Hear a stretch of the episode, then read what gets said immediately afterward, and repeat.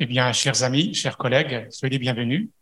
On va d'abord se présenter. Je m'appelle Bayram Baldje. Je suis ici chercheur euh, au CERI Sciences Po. Et euh, mon collègue Nicolas Monceau, on a démarré ensemble il y a quelques mois un programme de recherche sur la Turquie. Euh, merci d'être venu à, cette conférence sur un événement particulier à cause, à l'occasion de, d'élections exceptionnelles. Donc, cette conférence s'inscrit dans le cadre d'un programme, d'un groupe de recherche qui s'appelle Turquie 2023 on a commencé il y a quelques mois parce qu'on s'est dit 2023, c'est une année exceptionnelle en Turquie. C'est le centenaire de la République, de la fondation de la République. C'est aussi une année, il y a des élections primordiales, à la fois présidentielles et législatives. Et dans ce cadre-là, on a plusieurs activités. On a organisé des séminaires et des conférences, des colloques. Il y en aura d'autres. On a aussi eu pas mal de publications, notamment un dossier du série, justement. On a décidé de faire un, on a décidé de faire les choses bien. Et un dossier et une conférence avec les mêmes personnes. Donc, euh, et, euh, ces collègues en question, vous les avez d'abord sur écran. On va d'abord voir un peu ceux qui sont. Euh, alors, il y aura aussi, dans le prolongement de ce programme, il y aura aussi une autre publication. A priori, d'ici quelques semaines, on aura un ouvrage collectif qui va sortir chez Palgrève, dans le cadre d'une collection entre le Syrie et Palgrève. Ça va sortir d'ici quelques semaines. Et à cette occasion-là, on fera probablement en automne, à l'occasion de la Fondation de la République, un colloque international. Et on évidemment aussi informer de tout ça. Donc, en ce qui me concerne, je m'arrête là. Maintenant, c'est mon collègue Nicolas qui va vous présenter la journée de cet après-midi. Et ensuite, on passera la parole à nos collègues. On leur demandera, parce qu'il y a tellement de choses à dire sur les élections en Turquie, mais justement, pour aller à l'essentiel, on leur donne un temps de parole de 10 minutes. Et c'est important qu'il y ait aussi un débat, une discussion avec vous. On est là aussi pour répondre à vos questions et ça, c'est vraiment quelque chose de primordial. Merci Bayram. Oui, donc euh, pour vous euh, présenter euh, cette euh, conférence débat consacrée aux élections présidentielles et législatives turques qui se tiennent ce, ce, dimanche. Donc c'est une conférence qui, comme le, son titre l'indique, est consacrée à un bilan, un bilan de, des 20 ans au pouvoir de, de l'AKP, des enjeux de cette élection et des perspectives. donc nous avons cinq intervenants aujourd'hui. Euh, qui sont les cinq euh, contributeurs de ce dossier euh, du série qui est donc accessible en ligne, qui a été mis en ligne il y a deux semaines. et donc chacun a, a rédigé un, un, texte sur un sur un sujet déterminé qui vont vous présenter et il nous présenter aujourd'hui. Alors on, on, a on a retenu pour ces thèmes les enjeux principaux, c'est-à-dire des enjeux politiques, des enjeux économiques et sociaux, euh, des enjeux liés aussi à la politique étrangère, et puis euh, aussi le thème de la, question euh, kurde, ou plus largement le mouvement kurde en Turquie. Alors, pour vous présenter ces, intervenants, donc on a deux intervenants présents dans la salle et en ligne qui vont évoquer tout d'abord les, forces politiques en présence. Euh, donc Max Valentin Robert de, de l'université de Nottingham qui est en, en, en ligne et qui va donc euh, aborder euh, la question de, de l'AKP euh, face à ces élections. Donc, ensuite, Aurélien Denisot, donc présent parmi nous, qui est un chercheur indépendant spécialisé sur la Turquie, qui lui a abordé aussi la question, les enjeux politiques, mais avec à travers la question de l'opposition. Comment celle-ci s'est constituée, organisée, quel type de campagne elle mène dans le cadre de cette campagne électorale. Ensuite, donc, euh, une troisième intervention de Denise Akagul de l'Université de, Lille et qui est consacrée euh, aux enjeux économiques et sociaux, la place de l'économie dans euh, ces élections. ensuite, nous avons une intervenante en, en, ligne, Jana Jabour, qui est enseignante à Sciences Po et qui va évoquer la question de la politique étrangère, la place de la politique extérieure dans cette campagne, les enjeux de politique étrangère en Turquie, plus largement. Et enfin, Adnan euh, à, mes côtés, euh, qui est chercheur associé au CETOBAC de l'École d'études en sciences sociales et qui va donc aborder euh, la question du mouvement kurde, le rôle de ce mouvement kurde dans cette campagne électorale à l'occasion des élections. Voilà, euh, donc cinq interventions et puis ensuite donc suivi d'un débat euh, avec les personnes présentes dans la salle et en ligne également euh, pendant donc deux, deux heures. Merci à vous. Merci. Donc, on commencer. Donc, dans l'ordre, dans le programme. Max Valentin Robert, euh, tout d'abord, donc pour évoquer la question de l'AKP. Alors, euh, avant de débuter mon intervention, je tenais à remercier euh, le CERI pour avoir organisé cet événement, ainsi que Bayram Badjo et Nicolas Monceau pour leur invitation. Alors, les prochaines élections présidentielles et législatives turques auront lieu ce dimanche. Il s'agira du septième scrutin législatif auquel participera le Parti de la justice et du développement, l'AKP, et du troisième scrutin présidentiel auquel concourra Recep Tayyip Erdogan, président de la République depuis le 10 août 2014. Si la stratégie déployée par les forces d'opposition pour ces prochaines échéances électorales a suscité l'attention de nombreux observateurs internationaux, l'intérêt porté à l'appréhension de ces élections par le pouvoir en place a été moindre. Donc ma communication va se structurer autour de l'exploration des deux axes suivants. Tout d'abord, je vais essayer de démontrer en quoi la nature autoritaire du pouvoir islamo-conservateur tente à structurer son approche du scrutin euh, de ce dimanche. Et dans un second temps, j'essaierai de montrer en quoi euh, la stratégie discursive déployée par l'AKP euh, durant cette campagne euh, relève d'un discours plus général euh, partagé par la grande famille politique des populismes autoritaires de droite. Alors, l'exploration du tournant autoritaire pris progressivement par l'AKP a été l'objet d'une littérature riche et dense. Ce tournant s'est illustré notamment par une mainmise croisante du pouvoir islamo-conservateur sur le champ médiatique, du fait de la réticence des autorités en place à concéder une visibilité et une légitimité quelconque aux discours critiques dont elles pourraient faire l'objet, la réaction du pouvoir au tremblement de terre du 6 février dernier illustre parfaitement cette attitude. Le président turc ayant alors justifié la suspension provisoire de Twitter en qualifiant de provocateurs les voix qui se sont élevées pour critiquer la gestion gouvernementale des conséquences du séisme. Cet exemple récent témoigne de l'autoritarisme régnant actuellement en Turquie. Or, les régimes qualifiés d'autoritarisme compétitif se caractérisent par l'ambivalence suivante. Si le dirigeant exerce son pouvoir de manière autoritaire, il n'en demeure pas moins qu'une compétition électorale relativement ouverte perdure, en dépit des difficultés rencontrées par les partis d'opposition. Toutefois, un palier supplémentaire dans la limitation de la compétition interpartisane tente à être franchi depuis plusieurs années par le pouvoir turc. Cette tendance s'est de nouveau manifestée à l'approche des prochaines élections. Ainsi, euh, le 14 décembre 2022, le maire d'Istanbul, Ekrem İmamoğlu, un temps pressenti pour être le candidat à la présidentielle du Parti républicain du peuple, le CHP, a été condamné à une peine de prison de deux ans, sept mois et quinze jours pour, je cite, insulte à des responsables, entraînant une interdiction de détenir un mandat politique pendant cette période. Alors, il ne s'agit pas des premières tentatives de contrôle de l'offre électorale émanant du pouvoir en place. Rappelons le soutien du Conseil supérieur des élections, le YSK, au président général du Parti d'action nationaliste, Devlet Barcelli, lorsque, celui-ci a fait face en juin 2016 à une fronde au sein de sa formation menée par la future fondatrice du Bon Parti, Meral Akşener. Soulignons également la répression subie par les élus du Parti démocratique des peuples, le HDP, ces euh, anciens vice-présidents Selahattin Demirtas et Figen Yüksekdar étant, étant incarcérés depuis le 4 novembre 2016. Cette euh, instrumentalisation partisane des institutions judiciaires, en l'occurrence des tribunaux et du YSK, et la volonté de subvertir les règles de la compétition électorale constituent des caractéristiques fréquentes des régimes engagés dans une dynamique d'autoritarisation. Une telle instrumentalisation n'est d'ailleurs pas n'est d'ailleurs pas sans conséquence sur le niveau de confiance accordé par l'opposition aux institutions.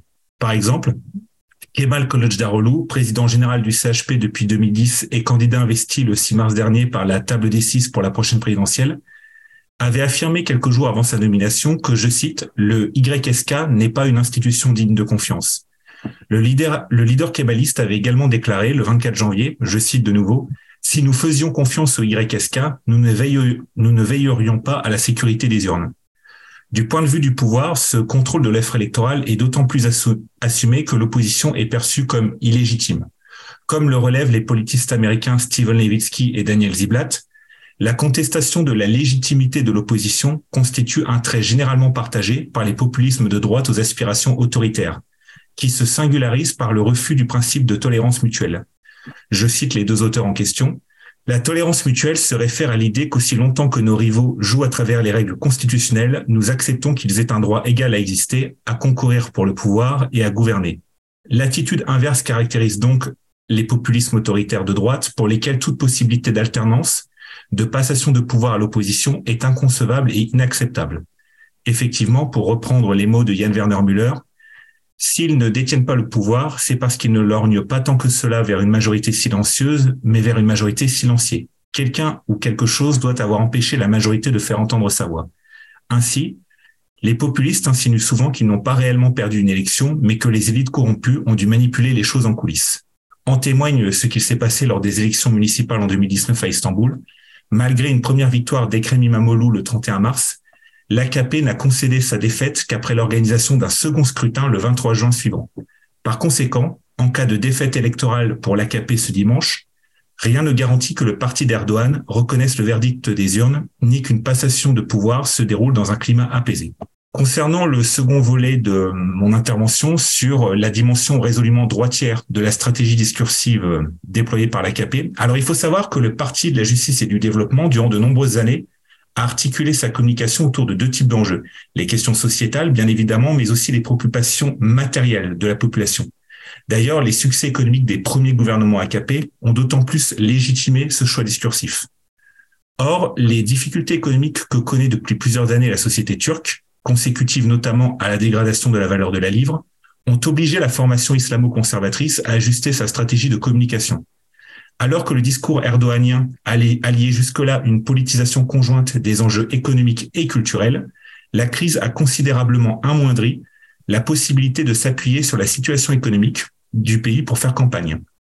Ces difficultés économiques ont donc entraîné un repli du parti au pouvoir sur les thèmes identitaires. Certes, Recep Tayyip Erdogan a toujours mis ces derniers en avant, mais cette attitude s'est accentuée avec le temps, comme en témoigne son recours au nationalisme religieux. Le Parti de la justice et du développement est également contraint par son alliance avec le Parti d'action nationaliste, cette union l'incitant d'autant plus à se centrer davantage sur les questions identitaires.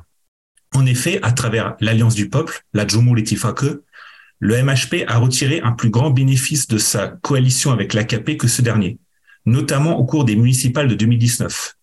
Sortie renforcée de ces élections, la formation nationaliste pèse donc désormais de tout son poids dans la stratégie suivie par le mouvement erdoganien, d'où la similarité que l'on peut désormais observer entre les discours actuels de l'AKP et du MHP.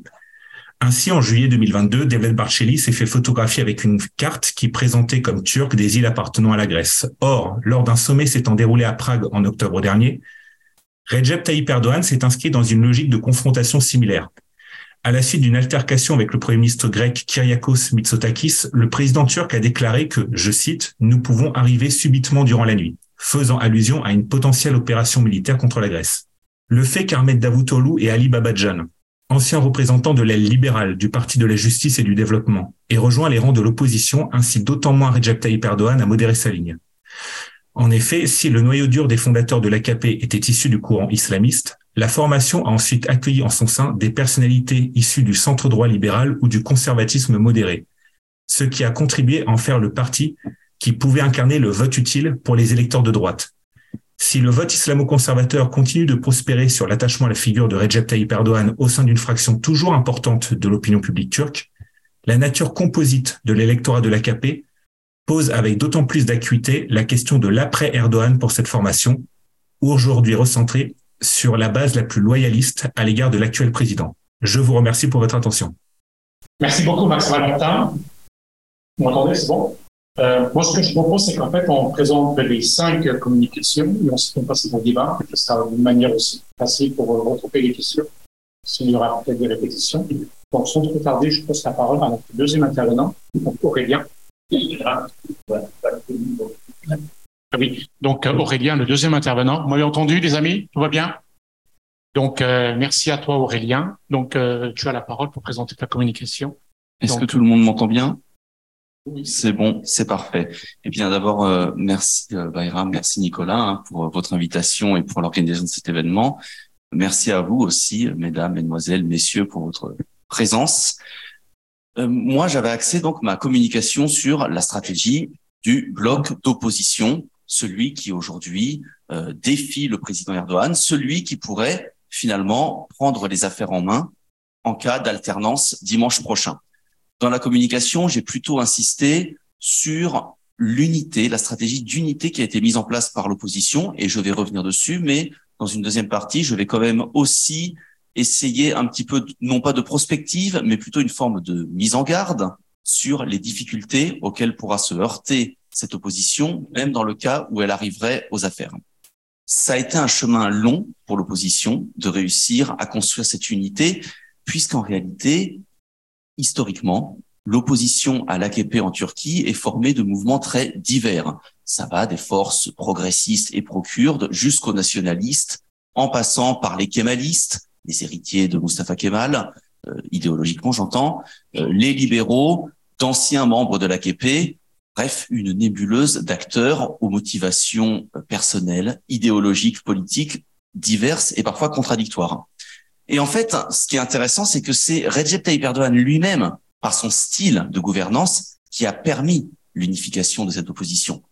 Il a construit une forme de régime. Il a construit un style politique tellement centré finalement sur sa personne, avec un régime présidentialiste entièrement adapté à son caractère, que toutes les querelles idéologiques de l'opposition ont été laissées progressivement de côté au profit d'un objectif simple. Les Turcs vous le disent, c'est Adam Gitsin, que l'homme s'en aille, que Recep Tayyip Erdogan quitte le pouvoir. Alors, on habille ça sous un discours, c'est-à-dire de retour au régime parlementaire. On reviendra dessus ensuite hein, pour voir jusqu'à quel point c'est réalisable. Mais en tout cas, l'idée, c'est de mettre fin au régime présidentialiste du président Erdogan. Et pour ça, la principale coalition d'opposition, la Millet Ittifake, c'est-à-dire l'alliance de la nation, s'est construite autour de six partis qui sont tout de même très très variés. Vous avez le JEP, le principal parti d'opposition, d'inspiration kémaliste, avec une nuance à la fois républicaine, jacobine, un peu de social-démocratie, une forme de souverainisme également. Vous avez un parti nationaliste, le parti II, issu d'une dissension au sein du MEP. Et puis, vous avez de plus petits partis, encore plus divers, puisque vous trouvez dedans euh, le Parti démocrate, bon, un ancien parti euh, libéral-conservateur, euh, ne pèse pas grand-chose, le Saadet, le parti islamiste originel, celui quelque part qui incarnait la poursuite de l'islam politique traditionnel turc, là où Recep Tayyip Erdogan voulait le moderniser. Et puis, deux partis fondés par des anciens ministres du président Erdogan lui-même. Donc, c'est quand même un assemblage assez varié qui a pu s'entendre pour l'instant, qui a réussi pour l'instant à surmonter les crises. Il y en a eu des crises. Vous vous rappelez qu'en mars dernier, en particulier, lorsque cette coalition a désigné Kemal Kılıçdaroğlu, le président du GEP, comme son candidat à la présidentielle, eh bien, la dirigeante du Parti nationaliste II, Meral Akşener, a protesté. Elle a quitté un moment la coalition, puis au bout de deux, trois jours, sous pression de la base, et puis parce que de toute façon, il n'y avait pas vraiment d'alternative, il y a eu des négociations à nouveau et elle est revenue contre quelques concessions symboliques. Alors, on peut dire que le fait que l'opposition ait surmonté cette crise grave, qu'elle ait réussi à la résoudre en quelques jours, ça montre quand même la solidité de cette alliance. Ça montre sa solidité, mais ça montre aussi qu'elle est traversée par des tensions. Et finalement, on peut se demander ce qu'elle deviendrait si son objectif principal, c'est-à-dire se débarrasser du régime présidentiel de Recep Tayyip était atteint. Et c'est là peut-être que je vais peut-être doucher les espoirs hein, de, un petit peu de, c'est un, mauvais rôle, un rôle qui n'est pas sympathique, mais doucher les espoirs de ceux qui s'attendent automatiquement à une réussite de l'alternance ou peut-être redonner de l'espoir à ceux qui, au contraire, espèrent un maintien ou un retour aux affaires de l'AKP. C'est-à-dire que le 14 mai, c'est une première étape. Déjà, vous savez qu'il y a un second tour. Et ça, ce sera déjà une étape difficile à franchir pour l'opposition. Si Kemal Kılıçdaroğlu se retrouve au second tour face à Recep Tayyip Erdogan, j'exclus l'hypothèse que l'un des deux soit élu dès le premier tour, même si elle reste possible, elle reste envisageable. Donc si les deux se retrouvent au second tour, on peut penser que Recep Tayyip Erdogan va concentrer les attaques sur son rival, va chercher tous les moyens de le discréditer auprès de l'opinion publique et en particulier va l'attaquer sur certains points qui peuvent déranger au sein de la coalition d'opposition, typiquement les relations que Kemal Kılıçdaroğlu peut entretenir avec la mouvance pro-kurde et qui peuvent déranger ses alliés nationalistes. Il est très certain que Recep Tayyip Erdogan jouera sur des éléments de ce genre pour essayer de l'affaiblir avant le second tour. Mais même si nous admettons une victoire de Kemal Kılıçdaroğlu à l'élection présidentielle, il lui faut en plus qu'il dispose d'une majorité à l'Assemblée nationale pour avoir cette majorité, il est très probable qu'il aura besoin de l'appoint d'un autre parti. C'est-à-dire que la coalition d'opposition risque de ne pas avoir, à elle toute seule, la majorité à l'Assemblée. Il lui faudrait choisir alors soit entre les députés pro-kurdes, qui entendent peser et former un groupe parlementaire à l'Assemblée, soit éventuellement entre les outsiders nationalistes. Vous savez qu'il y a une petite alliance nationaliste qui présente elle aussi son candidat et qui entend également peser à l'Assemblée. Pour l'instant, réussir à réunir les deux semble évidemment totalement exclu. Par ailleurs, s'il n'a pas de majorité, la confiance dans son camp, la confiance dans sa coalition peut très vite commencer à s'effriter. Et dans ce cas-là, vous pouvez très bien envisager que les partis islamo-conservateurs en profitent, par exemple, pour essayer de faire des débauchages dans l'opposition, pour essayer de faire revenir à eux certains de leurs anciens alliés qui avaient rejoint Kemal Kılıçdaroğlu. Pour l'instant, c'est un scénario qui semble difficile à réaliser puisque l'opposition nous apparaît sous un visage unifié. Mais on sait très bien que dans un climat politique qui durerait plusieurs semaines, avec incapacité de construire une majorité parlementaire, des tensions entre les partis, combien pèserait chacun à l'intérieur de l'Assemblée, etc. Vous pouvez très bien avoir rapidement une reconfiguration des alliances, puisque finalement cette alliance est construite non pas sur une base idéologique, mais sur un objectif de court terme. À plus long terme, on peut envisager toutes sortes de reconfigurations. Et d'ailleurs, même si la coalition d'opposition, la Millet Itifake, réussit à obtenir une majorité absolue à l'Assemblée nationale, sur le long terme, il faut réussir à maintenir son unité. C'est-à-dire, il faut, de façon très triviale d'ailleurs, être sûr, par exemple, que la répartition des ministères, des secrétariats d'État, des différents postes officiels, ça va convenir à tout le monde. Est-ce que l'intérieur, l'économie, est-ce qu'on le donne aux nationalistes du II Est-ce qu'on laisse chacun des petits partis disposer d'un ministère? Ce sont des questions qui vont évidemment se poser, qui sont débattues en ce moment, mais qui dépendront aussi, bien sûr, de combien pèsera chaque parti au terme de l'élection. Encore une fois, il n'est pas exclu que s'il y a des désaccords, la majorité se fragmente et pour l'instant, certains calculs montrent que, en raison des alliances qui ont été tissées, les partenaires du parti kémaliste, le GEP, pourraient obtenir 50, 60 sièges à l'Assemblée. C'est très gros. Ça veut dire que pour maintenir sa majorité, le GEP, en fait, dépendrait d'une dizaine, de plusieurs dizaines de députés d'obédience très différentes, idéologiquement parlant. Enfin, et c'est là euh, qu'on va voir un petit peu plus loin, à l'échelle de 1, 2, 3 ans, il y a cet objectif affiché par l'opposition de retour au parlementarisme. Et là, encore une fois, eh ben, ça va être un chemin plein d'embûches, puisque cela, il faudrait soit une majorité qualifiée à l'Assemblée on pense que l'opposition ne l'aura pas. Même Recep Tayyip Erdogan, généralement, n'a pas cette majorité. Il serait donc étonnant que l'opposition en dispose. Soit tenter un référendum, mais là aussi, vous avez des gros risques, parce que ce serait tenter, risquer une défaite sur un sujet très polarisé quelques mois, quelques années après avoir finalement réussi à prendre le pouvoir. Mais si vous n'avez pas de retour au régime parlementaire, dans le même temps, vous avez un certain nombre de partenaires du GEP qui défendaient cette option, notamment le parti II, qui bien sûr euh, pourrait s'énerver, qui pourrait se demander pourquoi est-ce qu'on n'accomplit pas ce pourquoi on a été élu. Donc dans tous les cas, même si nous avons une alternance réussie, c'est-à-dire victoire de Kemal Kılıçdaroğlu à la présidentielle et majorité pour l'opposition aux législatives, même dans ces cas-là, la continuité de cette coalition d'alternance et sa réussite politique n'est pas garantie. On peut très bien aller vers une grande reconfiguration quelques années plus tard. On peut très bien voir un mouvement islamo-conservateur se reconstruire si la, la coalition échoue à remplir ce programme. Donc finalement, j'ai envie de dire que même en cas de victoire de l'opposition, c'est là qu'il faudra vraiment commencer à scruter sérieusement les évolutions de la vie politique turque. Je vous remercie. Merci beaucoup. Euh, merci infiniment. Est-ce que vous m'entendez? Donc, euh, on passe, on passe à la troisième communication. Donc, dont l'ordre c'est Denis Arkagul, qui est donc de l'université de Lille et qui ne va pas nous parler de l'économie. L'économie est une question cruciale dans cette campagne électorale et on va savoir pourquoi. Merci beaucoup.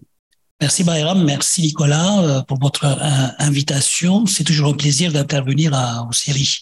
Ça me rappelle mes débuts de carrière et euh, donc, euh, les discussions en série m'ont permis de sortir de mon cocon d'économiste et euh, de, découvrir aussi d'autres rationalités qu'économiques, mais aussi politiques. Donc aussi, je vais bâtir, donc je vais, je vais construire des propos autour d'un modèle politico-économique, c'est-à-dire qu'il y a différentes formes de rationalité. Comme vous le savez, euh, les débats sur les élections en Turquie se focalisent sur l'opposition, sur le choix entre le maintien du régime présidentiel défendu par l'Alliance euh, populaire, du Ittifaqi qui est au pouvoir, et le retour à un régime parlementaire euh, revu et corrigé euh, qui est proposé par l'Alliance de la Nation, donc qui est en opposition. Le choix est en apparence euh, politique, éminemment politique, mais cela est, c'est, c'est, ce choix est en interaction avec l'économie. Donc la, la, place de l'économie, en fait, on peut parler de à la fois euh, en amont et en aval. En amont, euh, les performances économiques du gouvernement vont influencer le choix des électeurs d'un côté, puis en aval, le choix politique qui sera effectué entre régimes plus ou moins autoritaires ou bien plus ou moins démocratiques va en, en, en influençant l'allocation des ressources, va euh, influencer les euh, performances économiques futures de la Turquie, donc le bien-être de la population. Donc il y a euh, deux aspects économiques à aborder à travers ces donc les élections. Alors pour ce qui est de l'impact donc des performances économiques de l'économie sur les résultats des élections. Alors là, à ce niveau-là, nous pouvons nous appuyer sur le schéma du marché politique, où s'échangent des votes contre des promesses d'action une fois au gouvernement. Étant donné que euh, les promesses euh, du gouvernement au pouvoir euh, seront donc pondérées avec ce qu'il a fait dans le passé, avec ses performances passées. Alors, donc, on peut se poser deux questions. Qu'attendent les électeurs côté demande et qu'est-ce qu'offrent les, euh, gouvernements et en particulier le gouvernement AKP. Alors du côté de la demande, on s'aperçoit que euh, les électeurs ne décident pas uniquement euh, à partir des considérations économiques. Il y a à peu près un quart des électeurs qui décident à partir d'autres facteurs. Par exemple, pour un quart des électeurs, des difficultés, des difficultés économiques proviennent en fait des forces extérieures, des puissances extérieures qui sont jaloux euh, de la Turquie, etc. Un quart, 24% plus exactement. À ceci, nous pouvons ajouter aussi 7,5% euh, de, de, de, de sondés qui indiquent que ce sont les euh, partis politiques, les formations d'opposition qui sont responsables des difficultés économiques. Et le gouvernement occupe, occupe très peu de place et quand on regarde l'électorat de AKP et MHP, euh, ces proportions sont doublées. La moitié des électeurs de l'AKP croient que ce sont les puissances extérieures qui sont à l'origine des difficultés économiques. Autre exemple, hein, on peut prendre aussi euh, les immigrés euh, originaires de Turquie en Europe, hein, qui ne sont pas influencés par les par, par l'économie, les performances de l'économie turque, euh, donc, ils vont plutôt agir en fonction de leurs orientations idéologiques euh, ou identitaires. Hein. Ils vont voter en fonction de ça. Donc, l'économie, pour un quart, disons pour 30%, euh, pour, trois électeurs sur dix, l'économie ne joue pas. En revanche, pour sept électeurs, sept électeurs sur dix, l'économie occupe une place importante parce que quand on leur pose la question qu'est-ce qu'il faut résoudre comme problème prioritaire après les élections, c'est l'économie c'est euh, l'économie, la croissance, en fait, le, le pouvoir d'achat, euh, le chômage. Alors, c'est la demande. Et euh, les électeurs en Turquie, l'électeur moyen turc, privilégie en fait les performances du gouvernement sortant sur le plan de la croissance du revenu, du pouvoir d'achat et le, le, le, plein emploi, chômage. Il faut avoir un emploi. Et les deux autres euh, objectifs qui sont cités euh, comme, enfin, souvent dans les manuels d'économie, euh, comme euh, la stabilité des prix, hein, éviter l'inflation et euh, l'équilibre extérieur, sont relégués au second plan. On peut dire que l'électorat turc a une certaine résilience vis-à-vis de l'inflation. et l'équilibre extérieur est complètement ignoré parce qu'il est très difficile d'expliquer, comme un des mortels déjà, l'impact de l'équilibre extérieur sur le niveau de vie euh, des, habitants d'un pays. Donc, euh, les gouvernements en face, donc du côté de l'offre, les gouvernements, depuis le passage à la démocratie en 1946, à la démocratie pluraliste, depuis euh, donc 1946, les gouvernements ont donné la priorité à la croissance euh, du revenu et euh, au plein emploi, en laissant de côté euh, la stabilité des prix et les l'équilibre extérieur, ce qui fait qu'on a abouti, on a buté sur des crises récurrentes hein, depuis les années 50, 58, 79, 94 et 2001, la dernière crise fait maison. Hein. donc il y a eu d'autres crises, mais qui sont venues de l'extérieur en 2008-2009. Donc, euh, et euh, les crises, les deux dernières crises, 94 et 2000, euh, les, les, crises de 2001, se différencient des précédents dans la mesure où euh, les programmes de stabilisation, les mesures d'austérité ont été euh, ont été menées dans le cadre des régimes démocratiques, alors qu'auparavant il y avait un coup d'État qui suivait les programmes de stabilisation. Mais ces, ces, ces, ces, élections, ces expériences de stabilisation, on, voit très bien à travers ces, ces expériences que euh, un gouvernement qui adopte des politiques de stabilisation, donc qui freine la croissance, s'il entre en élection, aux élections au bout d'un an, il perd les élections. Ce qui s'est passé en 94, et ils ont décidé euh, de faire, de procéder à des élections anticipées en 95 et ils ont perdu le pouvoir. 2001, pareil, en 2002, ils ont perdu le pouvoir. Et euh, donc, euh, le, gouvernement Québec actuellement, il est conscient de, cette configuration, donc euh, il, refuse obstinément euh, une politique de stabilisation, alors que les économistes disent mais il faut absolument stabiliser l'économie, sinon euh, ça va ça va mal finir. De toute façon, ça va mal finir, mais après les élections. Et là, donc, il y a une certaine rationalité parce que on, entend les économistes ils disent mais c'est pas c'est pas rationnel tout ça c'est pas logique euh, c'est pas enseigné dans les manuels d'économie. Mais euh, ce n'est pas la rationalité économique que suit le gouvernement. Le gouvernement Québec suit une rationalité politique qui est euh, qui consiste à, à, augmenter donc à, accélérer la croissance. La croissance et d'assurer le plein emploi coûte que coûte quitte à buter après les élections, donc à une crise.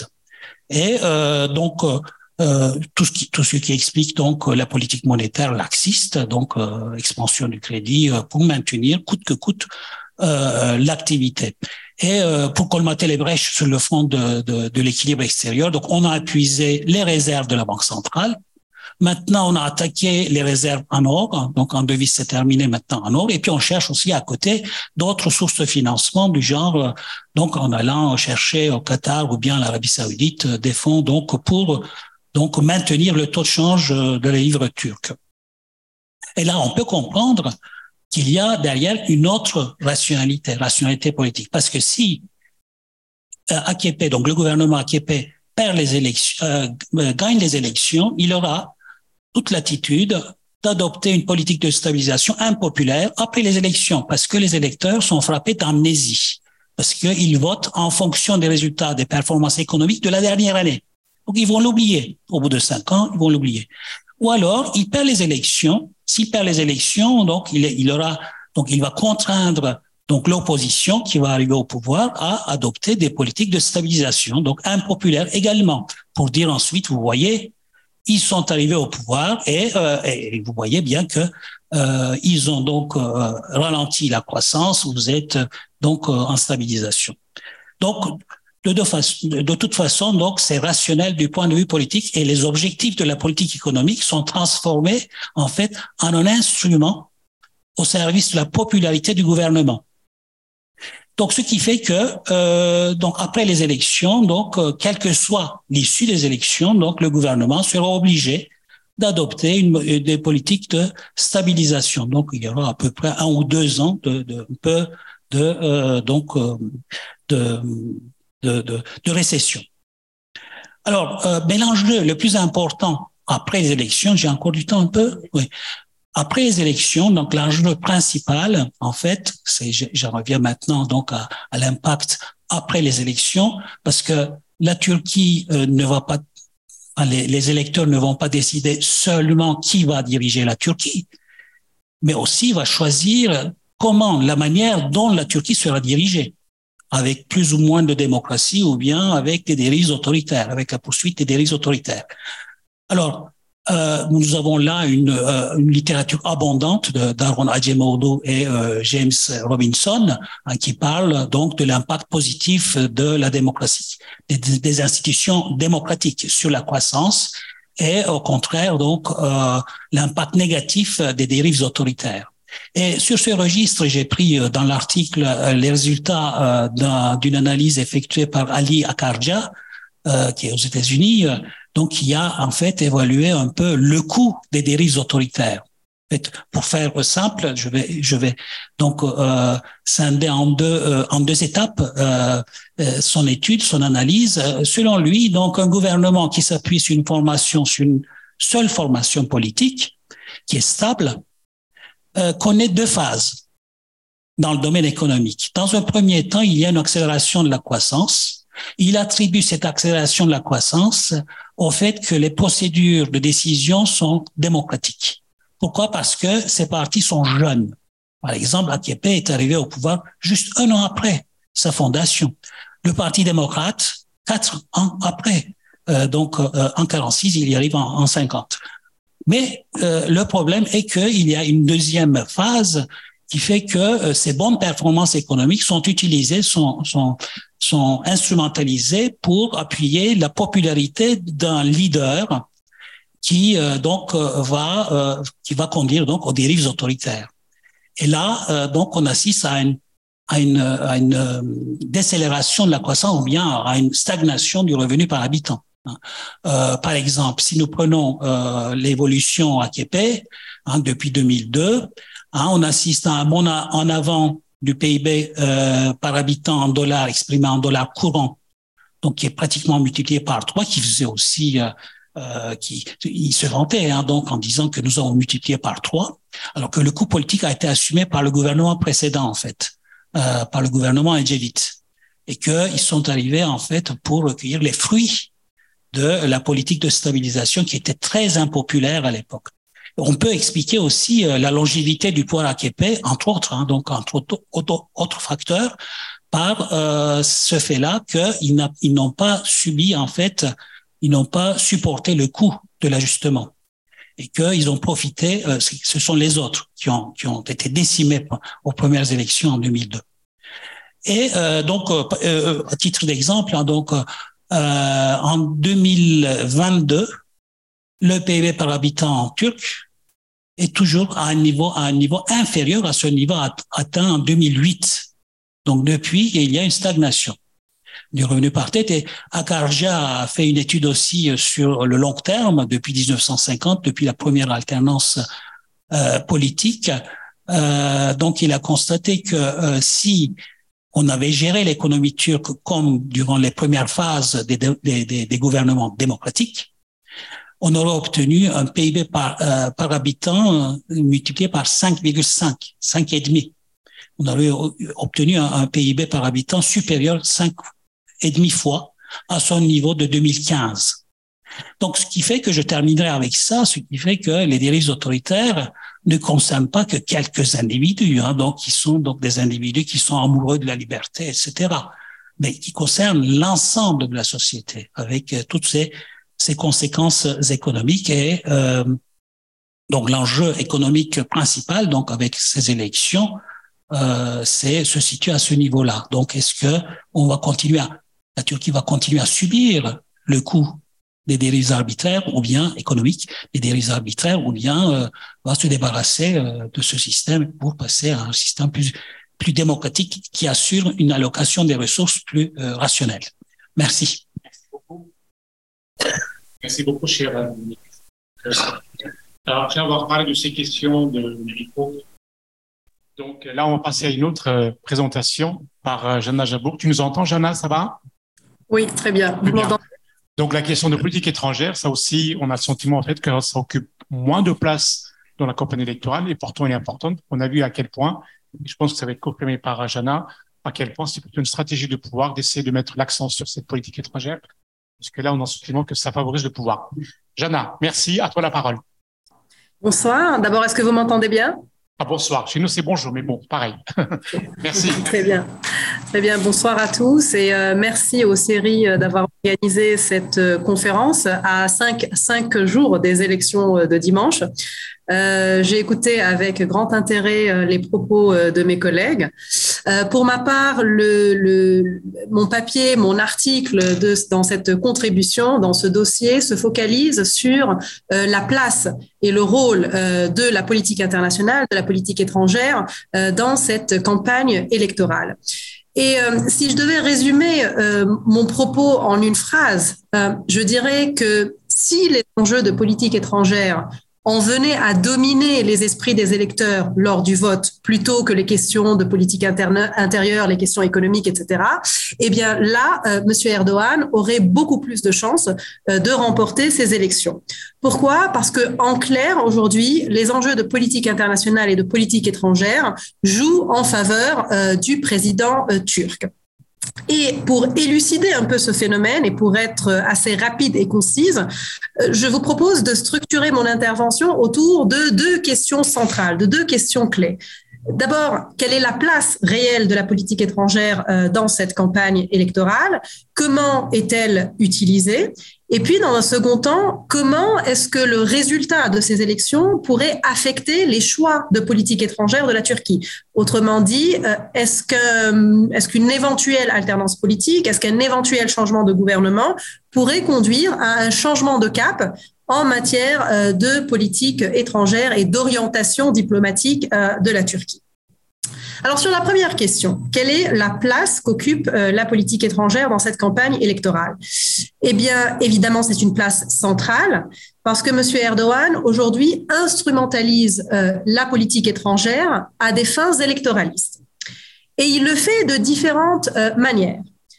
D'abord, la première stratégie qu'il utilise, euh, c'est vraiment le proactivisme diplomatique et euh, l'omniprésence sur la scène à la fois régionale et internationale qui est censé en fait renforcer sa stature internationale et conforter aussi son pouvoir à l'intérieur.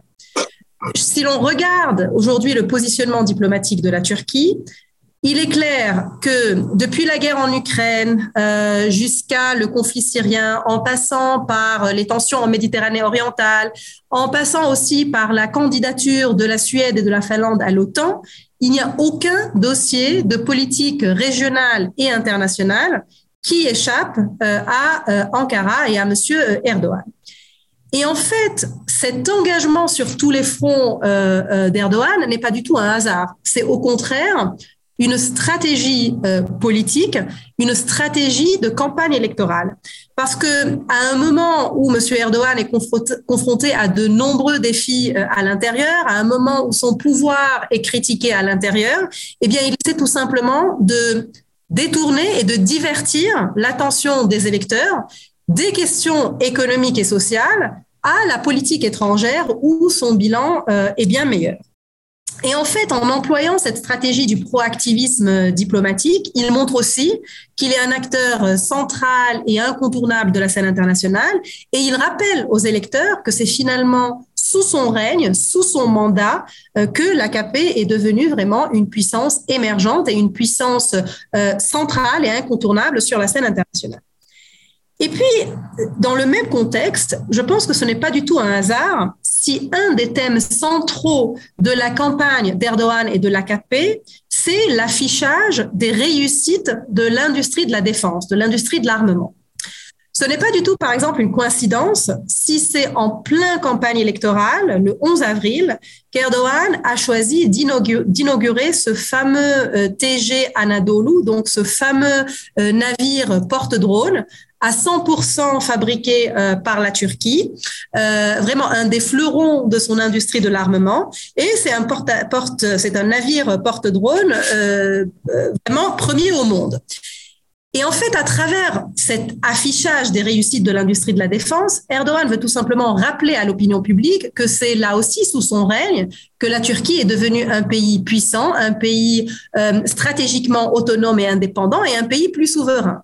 Et l'on sait combien la souveraineté et l'indépendance stratégique sont des thèmes vraiment très chers euh, aux Turcs, et ce, depuis l'avènement de la République euh, par Mustafa Kemal euh, en 1923.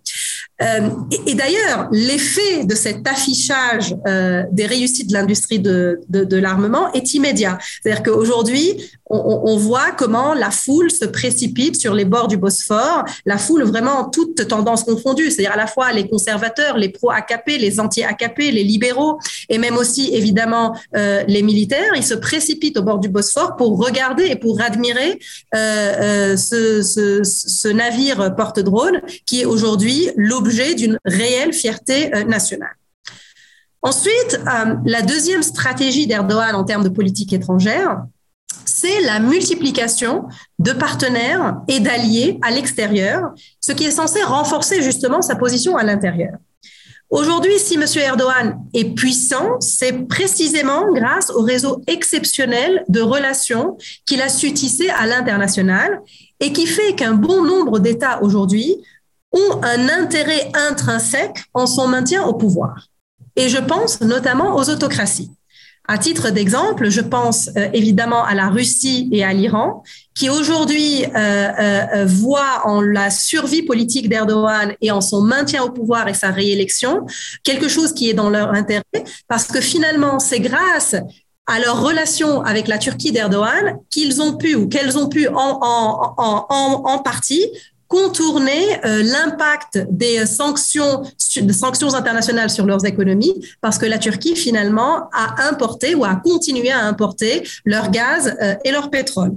Euh, je pense aussi par exemple à la Chine et au Qatar qui elles aussi ont un intérêt intrinsèque en le maintien au pouvoir de monsieur Erdogan parce que c'est grâce à leur alliance avec Ankara qu'elles réussissent à renforcer leur position face à leurs adversaires. Donc, c'est l'Arabie saoudite lorsqu'il s'agit du Qatar, c'est les États-Unis lorsqu'il s'agit de la Chine. Euh, les autocrates aujourd'hui de ces États voient vraiment en Erdogan un partenaire incontournable euh, dont ils ont besoin pour renforcer leur stature dans leur rapport de force euh, international. Alors, certainement, ils ne vont pas, ces autocraties ne vont pas directement influencer le sort et l'issue de ces élections. Mais en tout cas, leur existence, leur présence et leur soutien à M. Erdogan rassurent un peu les conservateurs parce que finalement, ils se disent que même si M. Erdogan est réélu et qu'il est euh, euh, exclu et rejeté par les licences occidentales établies, eh bien, la Turquie ne serait toujours pas exclue de la scène internationale parce qu'elle a d'autres partenaires et d'autres alliés auxquels elle pourrait euh, se tourner. Troisième stratégie d'Erdogan, et je pense que c'est celle qui est la plus réussie et c'est celle qui est la plus importante, c'est finalement de mobiliser cette posture à la fois de médiateur et de perturbateur à l'international pour garder une certaine pour pour gagner pardon une certaine aura, un certain prestige à l'intérieur et consolider ainsi son pouvoir. Le rôle de médiateur, il s'est traduit, il s'est manifesté à de nombreuses occasions depuis l'avènement au pouvoir de l'AKP et l'arrivée aussi de M. Erdogan comme Premier ministre en 2003 et puis comme président. Euh, tout récemment, ce, ce, rôle de médiateur s'est traduit par la réussite euh, de M. Erdogan à faire accepter à Poutine et à Zelensky l'accord euh, sur l'exportation des céréales ukrainiennes, ce qui a été évidemment une, perçu comme une véritable success story à l'échelle internationale. Et en fait, à y regarder de plus près, cette guerre en Ukraine a été une véritable aubaine pour l'AKP et pour Erdogan. Parce que en réussissant dans ce conflit à jouer le grand écart et à maintenir une position d'équilibriste et de jongleur entre Kiev et Moscou, euh, Erdogan a démontré encore une fois qu'il est un incontournable de la scène internationale et que tout le monde a besoin de lui, de lui pour arriver à une solution politique du conflit. Et puis aussi, c'est grâce à cette position de grand écart qu'il a pu sauvegarder et protéger euh, les intérêts euh, de la Turquie, notamment les intérêts économiques, puisque les, les relations économiques et commerciales et énergétiques ont été maintenues avec la Russie. Et quant au rôle de perturbateur, là aussi, il s'est manifesté à plusieurs occasions, mais il s'est tout récemment traduit par l'opposition d'Erdogan à l'adhésion de la Suède euh, à l'OTAN, sous prétexte de l'autodafé euh, d'un Coran à Stockholm par un nationaliste d'extrême droite, mais aussi parce que, évidemment, l'on sait que la Suède héberge euh, des, des, des, activistes pro-kurdes et PKK. Et en fait, par ce refus, euh, par cette opposition à l'adhésion de la Suède euh, à l'OTAN, Erdogan a démontré qu'il a vraiment une capacité de nuisance, une véritable capacité à perturber le jeu des puissances occidentales, et ce, en l'occurrence, dans ce cas, pour défendre l'honneur piétiné de l'islam et des musulmans, parce que le Coran a été brûlé. Et en fait, ce qui est intéressant à voir, c'est que dans une logique vraiment néo-tiers-mondiste, cette posture de perturbateur le renforce à l'intérieur parce qu'elle lui permet vraiment d'incarner aux yeux de son électorat, mais aussi aux yeux euh, du monde musulman plus généralement, la figure de ce qu'on appelle en turc le kabadaye. Le kabadaye, c'est vraiment cet homme fort, ce coq du village, ce leader vraiment très puissant, musclé, qui a le courage et qui ose défier un Occident perçu comme hégémonique, comme dominateur, comme impérialiste. Et enfin, la dernière stratégie qui est employée aujourd'hui par Erdogan sur le plan de la politique étrangère, c'est l'islamo-nationalisme et la militarisation de la politique étrangère. Donc vraiment cette posture va en guerre qui se traduit par un expansionnisme et un interventionnisme, une ingérence à l'étranger, euh, que ce soit en Syrie, en Libye ou en Méditerranée orientale. Et on se rappelle comment c'est en plein cœur euh, de campagne électorale qu'il a décidé de menacer d'une nouvelle opération militaire en Syrie, ou aussi qu'il a menacé l'Ukraine euh, euh, pardon, la, Grèce d'une opération militaire. Et en fait, de façon assez paradoxale et peut-être aussi contre-intuitive, cette politique étrangère militariste, qui coûte finalement très cher à la Turquie, en réalité conforte le pouvoir d'Erdogan à l'intérieur. Pourquoi? Parce que plus la Turquie est engagée dans des conflits et des guerres, plus cela nourrit des peurs sécuritaires chez les Turcs. Et plus les, Turcs ont peur, et plus ils ont tendance à voter pour Erdogan parce qu'ils voient en lui le seul euh, euh, leader puissant qui est capable de garantir et de défendre l'intérêt et la sécurité euh, du pays à un moment où la Turquie est confrontée à de nombreux dangers et périls. Donc nous sommes vraiment dans une, je dirais, dans une logique de cercle vicieux. Le discours agressif et, la posture belliqueuse euh, d'Erdogan nourrit les tensions et les conflits avec les voisins. Et puis ces conflits deviennent réels. À leur tour, ils exacerbent la peur. Et la peur finit par conduire les Turcs, encore une fois, à le reconduire au pouvoir. Et cela me ramène très brièvement à la, guerre en Ukraine, parce qu'en fait, il ne faut pas sous-estimer aujourd'hui euh, l'impact et l'effet euh, de la poursuite de la guerre sur la psychologie et sur la mentalité et l'imaginaire des Turcs.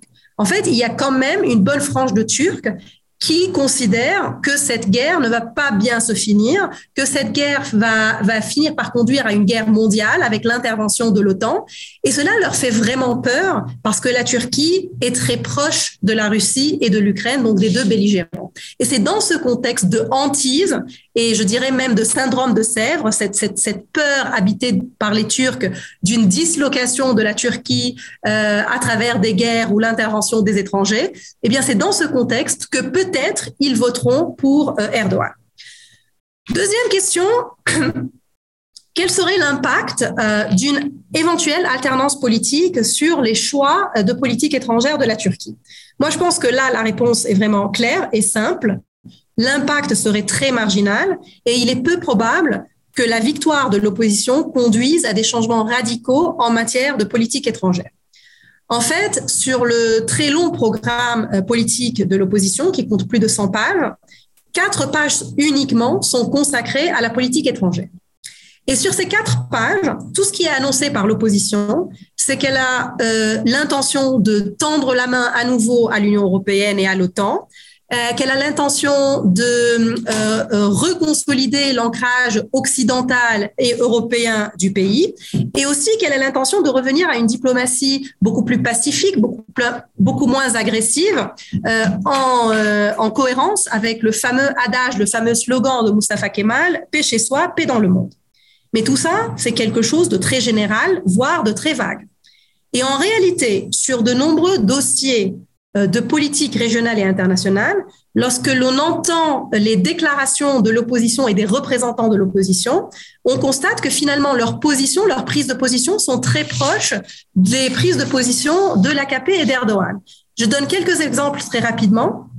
Sur le conflit en Ukraine, par exemple, euh, le principal candidat de l'opposition, donc euh, Kemal Daroglu, a annoncé publiquement que finalement, il reconnaît que le grand écart joué par Erdogan a été une véritable réussite et que ça a réussi à aussi protéger les intérêts euh, de la Turquie. Et il reconnaît que s'il remporte les élections, il serait à même de continuer sur ce même chemin, sur cette même ligne, en maintenant les relations à la fois avec la Russie et avec l'Ukraine. Sur la Syrie, euh, l'opposition veut le retour des réfugiés, très bien, mais elle ne propose pas les modalités concrètes pour le faire. Sur euh, la présence militaire turque au nord de la Syrie, là aussi, l'opposition veut un désengagement euh, de la Turquie, mais une fois les forces kurdes neutralisées. Et ça, c'est exactement la position annoncée, du moins, de l'AKP. C'est-à-dire, on se retire de la, de la Syrie, mais une fois la situation est plus stabilisée et les forces combattantes kurdes neutralisées. Et euh, dernier exemple, sur la normalisation euh, des relations avec les voisins, donc notamment euh, Israël, l'Égypte, l'Arabie saoudite, les Émirats arabes unis, Là aussi, l'opposition reconnaît que cette, cette politique qui a été lancée par Erdogan, cette politique de rapprochement avec les voisins lancée à partir de 2022, a été une réussite et que finalement, c'est ce qu'il faut faire parce qu'il faut attirer les investissements du Golfe et il faut apaiser euh, les relations avec le voisinage. Ce qui me conduit à dire que finalement, le changement en matière de politique étrangère, en cas de victoire de l'opposition, se fera beaucoup moins au niveau de la substance et des choix de la politique étrangère qu'au niveau du style. En clair, je pense qu'une victoire de l'opposition conduirait à la dépersonnalisation de la politique étrangère et à sa réinstitutionnalisation. Parce que sous Erdogan, le problème majeur, c'est qu'on a assisté à une extrême personnalisation de la politique étrangère. La diplomatie turque, aujourd'hui, c'est Erdogan, et Erdogan, c'est la diplomatie turque, avec vraiment euh, le ministère des Affaires étrangères qui a été complètement mis à l'écart. Aujourd'hui, l'opposition promet un retour à l'institutionnalisation du ministère des Affaires étrangères, mais aussi, et ça aussi c'est quelque chose de très important, l'opposition promet un retour aux notions de mérite et de compétence dans les nominations du personnel diplomatique. Parce que sous Erdogan, on a assisté à une réelle déprofessionnalisation euh, du ministère des Affaires étrangères, avec beaucoup de diplomates et de personnels qui ont été nommés hors carrière dans une logique clientéliste. Donc, pour, euh, pour résumer, pour ne pas dépasser mon temps et pour faire vraiment euh, euh, euh simple et synthétique. Oui, s'il te plaît, merci beaucoup. Aujourd'hui, la politique étrangère euh, est clairement instrumentalisée par Erdogan parce que c'est là où il a le plus de réalisations et que son bilan brille, et ce, d'autant plus que l'opposition ne propose pas d'alternative concrète aux orientations actuelles de la politique étrangère. Mais ceci dit, évidemment, aujourd'hui, ce qui préoccupe le plus les Turcs, c'est les questions économiques, les questions du pouvoir d'achat, la question du statut des réfugiés. Euh, la fierté nationale, l'indépendance, l'autonomie stratégique, ce sont des considérations très importantes, mais est-ce qu'elles feront vraiment oublier aux électeurs leur quotidien le jour du vote? Ce n'est pas très sûr. Voilà, merci beaucoup. Merci beaucoup, Jana. Merci infiniment. C'était vraiment très clair, très, euh, très précis. Merci encore. Donc, on passe à la dernière communication, le dernier, mais très intéressant et très euh, central comme sujet, la question kurde, qui une fois de plus dans l'histoire de la vie politique turque, on a son, c'est bon, on a sentiment que la question kurde est encore cruciale. Je me souviens qu'il y a dix ans, j'avais écrit un, article sur, qui était sur Orient 21. Est-ce que les Kurdes vont, vont sauver la démocratie turque? On a sentiment en fait que c'est toujours la même question qu'on se pose est-ce qu'ils vont faire le bon choix ou le mauvais choix? On n'en sait rien. Ben justement, peut-être que Adnan qui nous vient de d'Allemagne, va nous donner des clés de compréhension euh, de la place que joue la question kurde dans ces élections. Merci Adnan. Merci madame. Euh, bonjour à toutes et à tous. Je tiens tout d'abord à remercier Madame Bardier et Nicolas Monceau de m'avoir invité à contribuer au dossier consacré aux élections et à participer euh, à la conférence aujourd'hui. En fait, je dois avouer qu'en tant qu'anthropologue, c'est très difficile pour moi de parler d'un sujet de toute actualité. Donc, euh, je vais faire mon mieux. Je suis vraiment désolé. Euh, ma contribution au dossier a été écrite au début de mars. J'y apporterai quelques, aujourd'hui, quelques actualisations. Les élections qui se tiennent dans quatre jours. Et je voudrais aborder quelques points très généraux, toujours d'actualité, en tenant compte des, des évolutions de deux euh, mois écoulés Pour une analyse plus détaillée du programme politique de HDP et des développements autour de la question kurde après 2015, en fait, je me permets de vous renvoyer à mon analyse publiée dans le dossier de, série consacré aux élections. Et pour comprendre en quoi les Kurdes ne sont pas ensemble, entre guillemets, facteurs ou éléments de processus électoral en cours, mais l'un de ces acteurs principaux. Il faut se départir d'un prisme réifiant qui en fait une entité collective, souvent diabolisée ou idéalisée, et tenter de saisir la complexité de leurs contraintes, de leurs divisions, de leurs aspirations et de leurs conflits indéniablement nombreux et variés. Euh, alors, au concret, qu'est-ce que le facteur kurde Malheureusement, nous ne disposons pas des données officielles concernant la population kurde en Turquie. Diverses estimations et projections existent qui font varier leur nombre total de 15 à 25 millions d'âmes. Euh, Konda, l'un des principaux et les plus respectés instituts de sondage en Turquie, mène régulièrement des enquêtes approfondies sur le terrain à travers le pays, posant entre autres des questions relatives à l'identité ethnique des personnes interrogées. D'après les informations recueillies par Konda en 2011, en Turquie, 15 personnes sur 100 s'identifiaient comme kurdes. En 2021, 19 personnes sur 100 interrogés se définissaient comme tels. En se basant sur cette enquête, on estime que les Kurdes représentent 20% de la population actuelle en Turquie. Pour un pays comptant 85 euh, millions d'habitants, cela nous ramène à environ 17 millions de personnes. Pour un nombre total de 64 millions d'électeurs, les Kurdes représentent un réservoir des votes d'environ 13 millions. Si on se base sur les chiffres des années précédentes, on peut s'attendre à un taux de participation avoisinant les 85%. Ainsi, grosso modo, les votes d'environ 11 millions d'électeurs kurdes affecteront directement les résultats des élections. donc, qui sont les acteurs bénéficiaires de ces votes? D'après les données de la CONDA, au cours des 20 dernières années, 90 des électeurs kurdes ont voté soit pour l'AKP, soit pour le parti pro-kurde dont le nom ne cesse pas de changer, DTP, BTP, HDP et aujourd'hui son Parti. Par exemple, en 2011, 52 électeurs kurdes sur 100 ont voté pour l'AKP contre 35 pour le parti pro-kurde, BDP, qui avait alors participé aux élections par le biais des candidats indépendants. En 2015, ce rapport s'était inversé. 65 électeurs kurdes sur 100 ayant voté pour le HDP contre 27 pour le AKP. Qu'y a-t-il de nouveau et à quoi peut-on s'attendre concernant le vote kurde dans ces élections? Tout d'abord, le recul des votes kurdes en faveur de l'AKP est amené à se confirmer, voire à s'accentuer.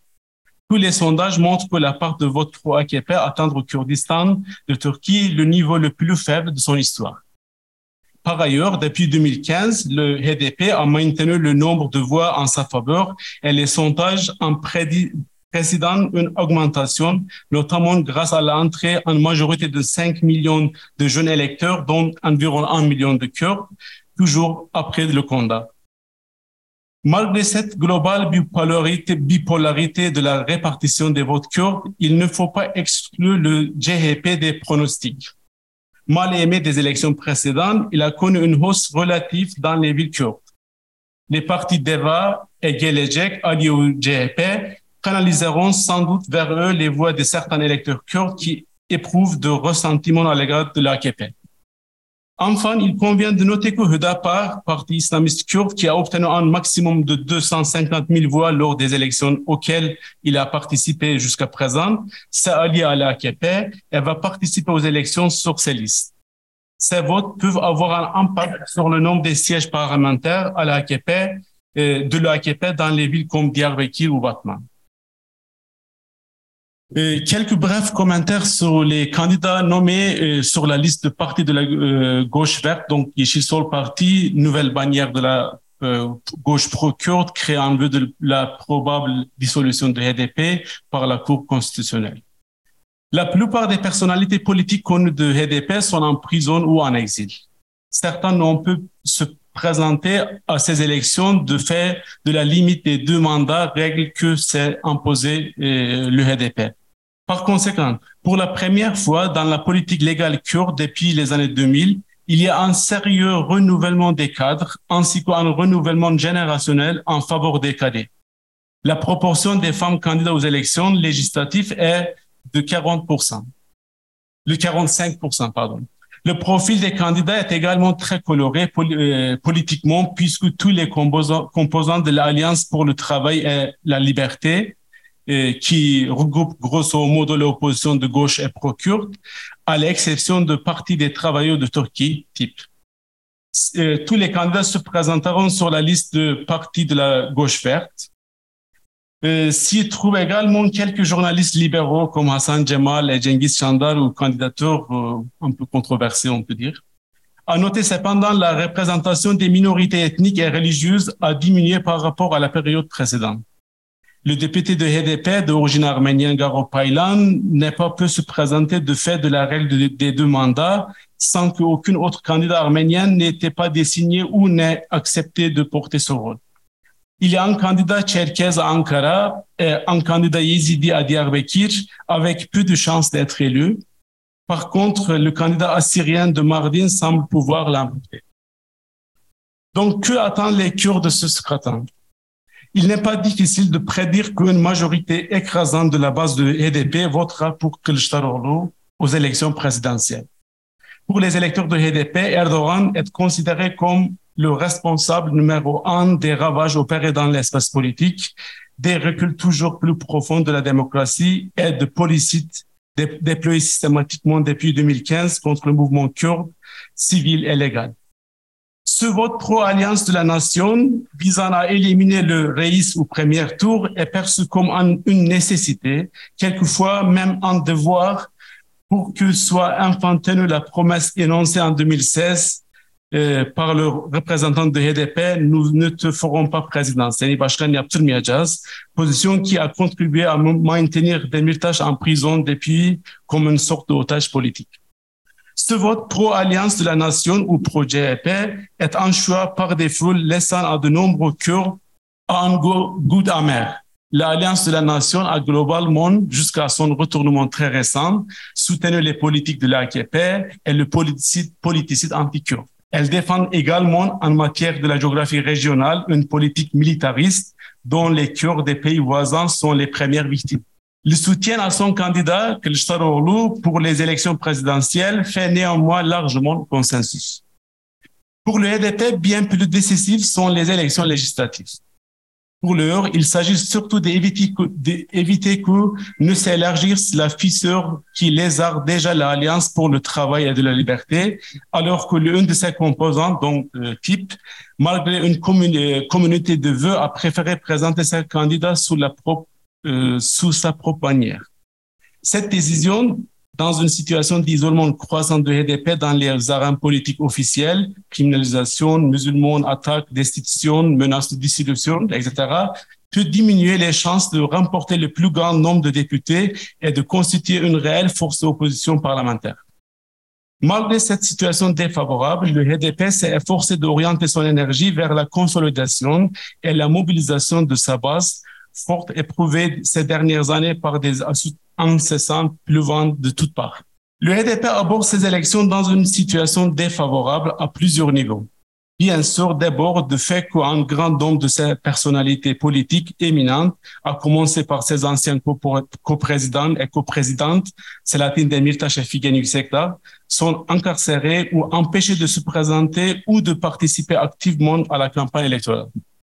Ensuite, à cause des entraves systématiques auxquelles le parti doit faire face au cours de cette campagne, les arrestations et les détentions de ses membres, cadres ou employés n'ayant cessé de se multiplier. En partie aussi parce que le HDP risque de perdre des voix en se présentant sous la bannière de la partie de la gauche verte. Le nom de ce parti nouveau ne rend pas explicite la filiation avec les partis procureurs successifs.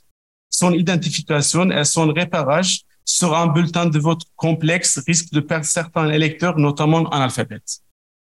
Autre raison de la probable perte de voix de HDP, c'est que l'Alliance pour le travail et de la liberté se présentera aux élections dans 80, 81 provinces sous, euh, sous la bannière commune, tandis que le type membre de l'Alliance, se présentera sous cette propre couleur dans 49 provinces où les deux, quel, où les deux, où les deux formations se trouvent en concurrence.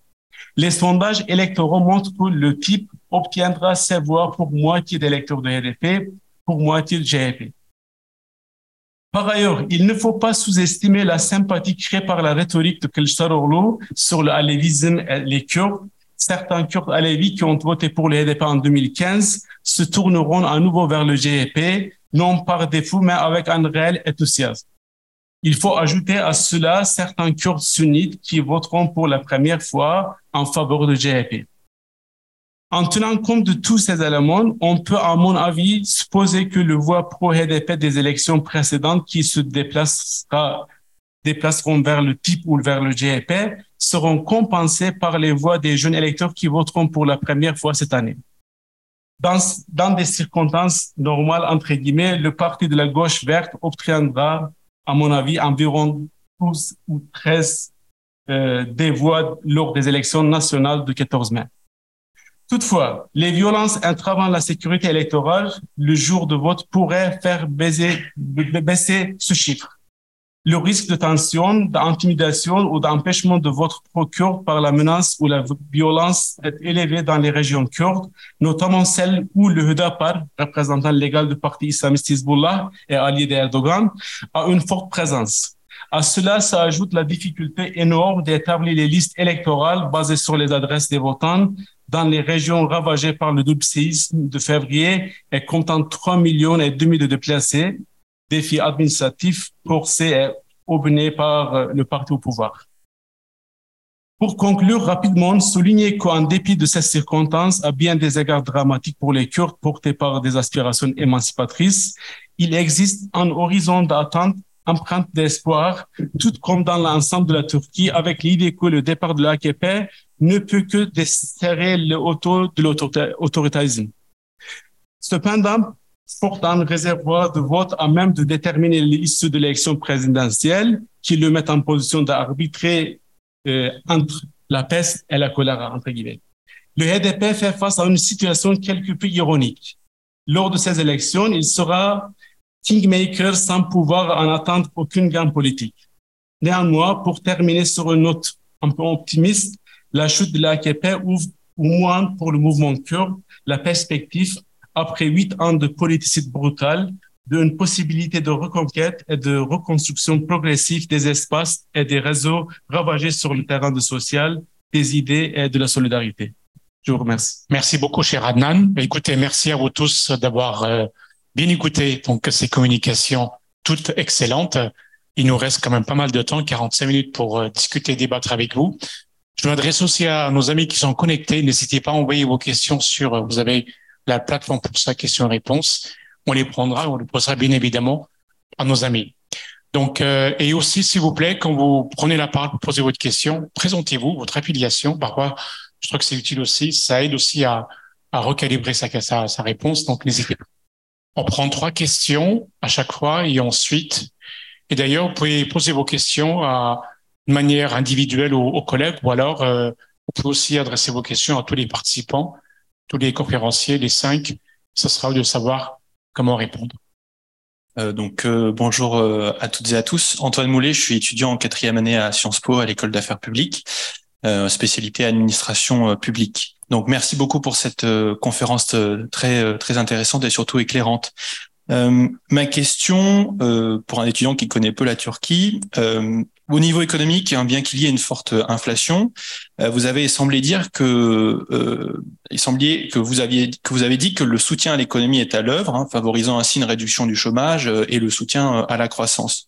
Et au niveau de la politique étrangère, donc ce qui pourrait hein, favoriser le, le, parti au pouvoir au niveau économique, et au niveau de la politique étrangère, Erdogan semble également avantagé.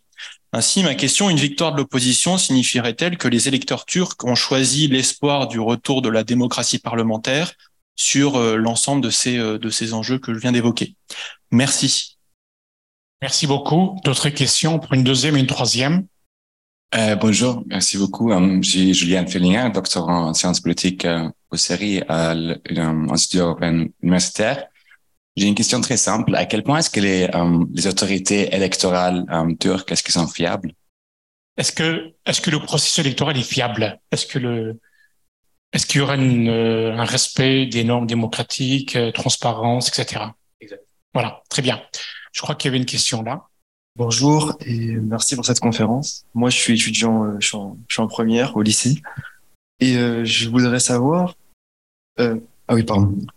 Euh, oui, je voudrais évoquer le, la question du génocide arménien parce qu'on a vu euh, que Kemal Kılıçdaroğlu a voulu entamer de, enfin, a voulu réentamer des, euh, des, discussions avec l'Union européenne, mais on sait que pour rejoindre l'Union européenne, il faut euh, assumer ses fautes passées. Et donc, euh, je voudrais savoir la place du génocide arménien dans l'opposition.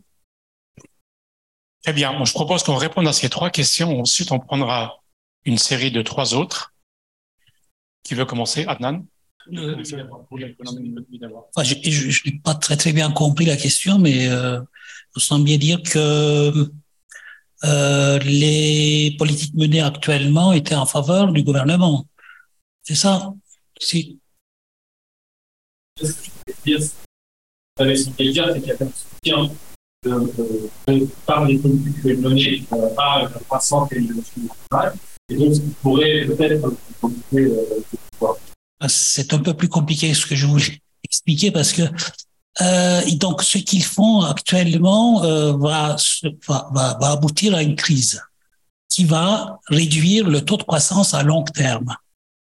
C'est comme si vous roulez avec une voiture qui a une capacité de 100 km à l'heure et que vous le forcez au-delà de 100 km à l'heure, vous vous arrêtez, alors que si vous, vous aviez euh, roulez à 90, vous auriez parcouru 90 km à l'heure. Alors que là, euh, vous avez une population qui, donc une, des passagers de la voiture euh, qui élisent le conducteur à tour de rôle et, euh, et ils incitent le conducteur à accélérer constamment et qu'il dépasse les 100 à l'heure et puis on, on coule une bielle et puis on s'arrête. On a une moyenne de 30. Voilà. Donc actuellement, donc c'est euh, rationnel du point de vue politique parce que jusqu'à ce qu'ils dépassent, donc euh, ils, gagnent les élections. Après, ils peuvent mener des politiques de stabilisation, mais cela va réduire le taux de croissance à, long terme.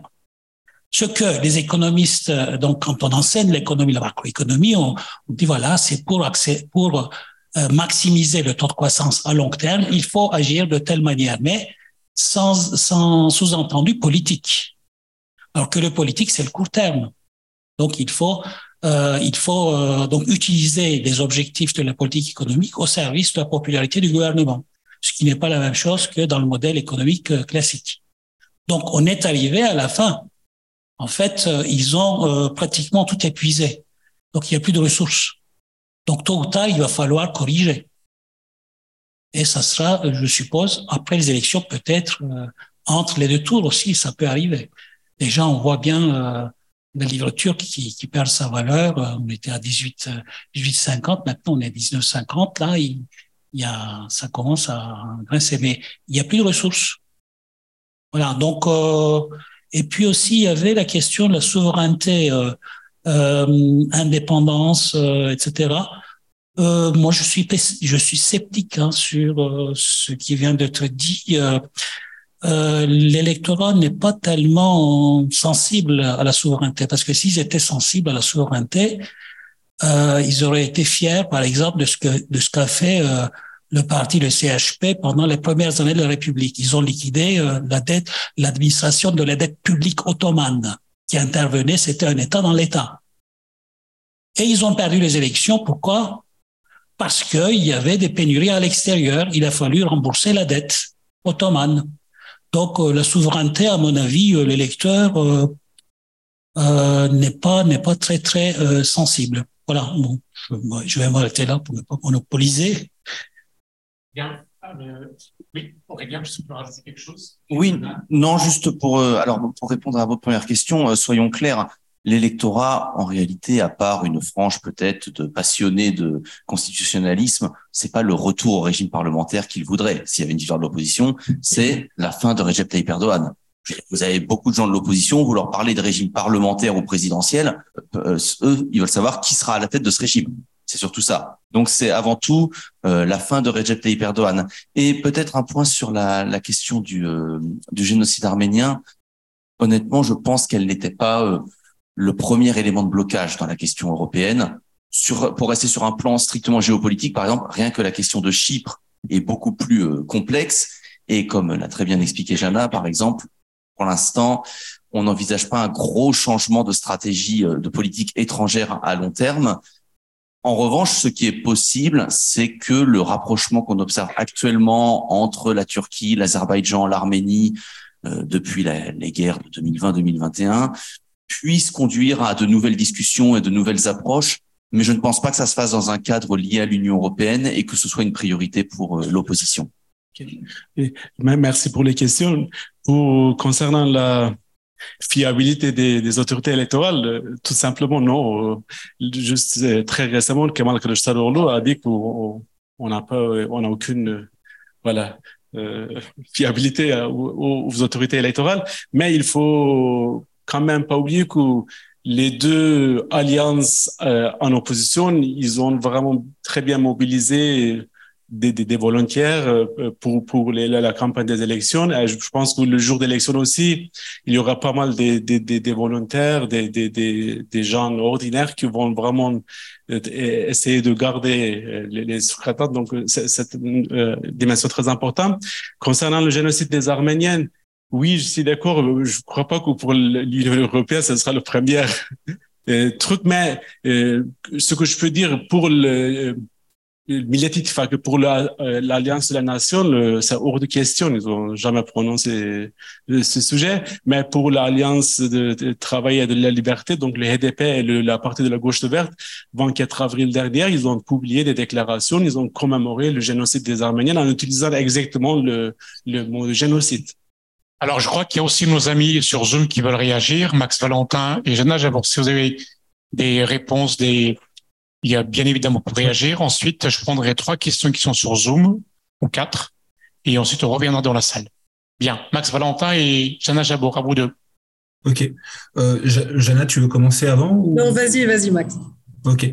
Alors, bah, par rapport à moi, c'était par rapport aux dernières questions que je voulais réagir, celle sur les la fiabilité du YSK des procédures des procédures électorales d'un côté, et celle ensuite sur le génocide arménien.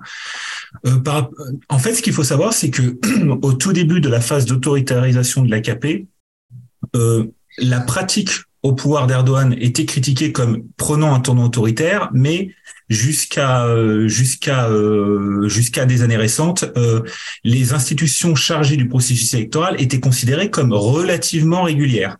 Donc pendant longtemps, il y a eu un peu une sorte de double pilier où d'un côté on avait une pratique autoritaire du pouvoir, mais de l'autre une relative régularité du scrutin. Sauf que il y a eu depuis plusieurs années des décisions très controversées du YSK et des décisions qui ont été considérées comme étant de l'ingérence euh, et comme étant de l'ingérence dans euh, la vie partisane du pays et comme étant des décisions euh, ouvertement politisées.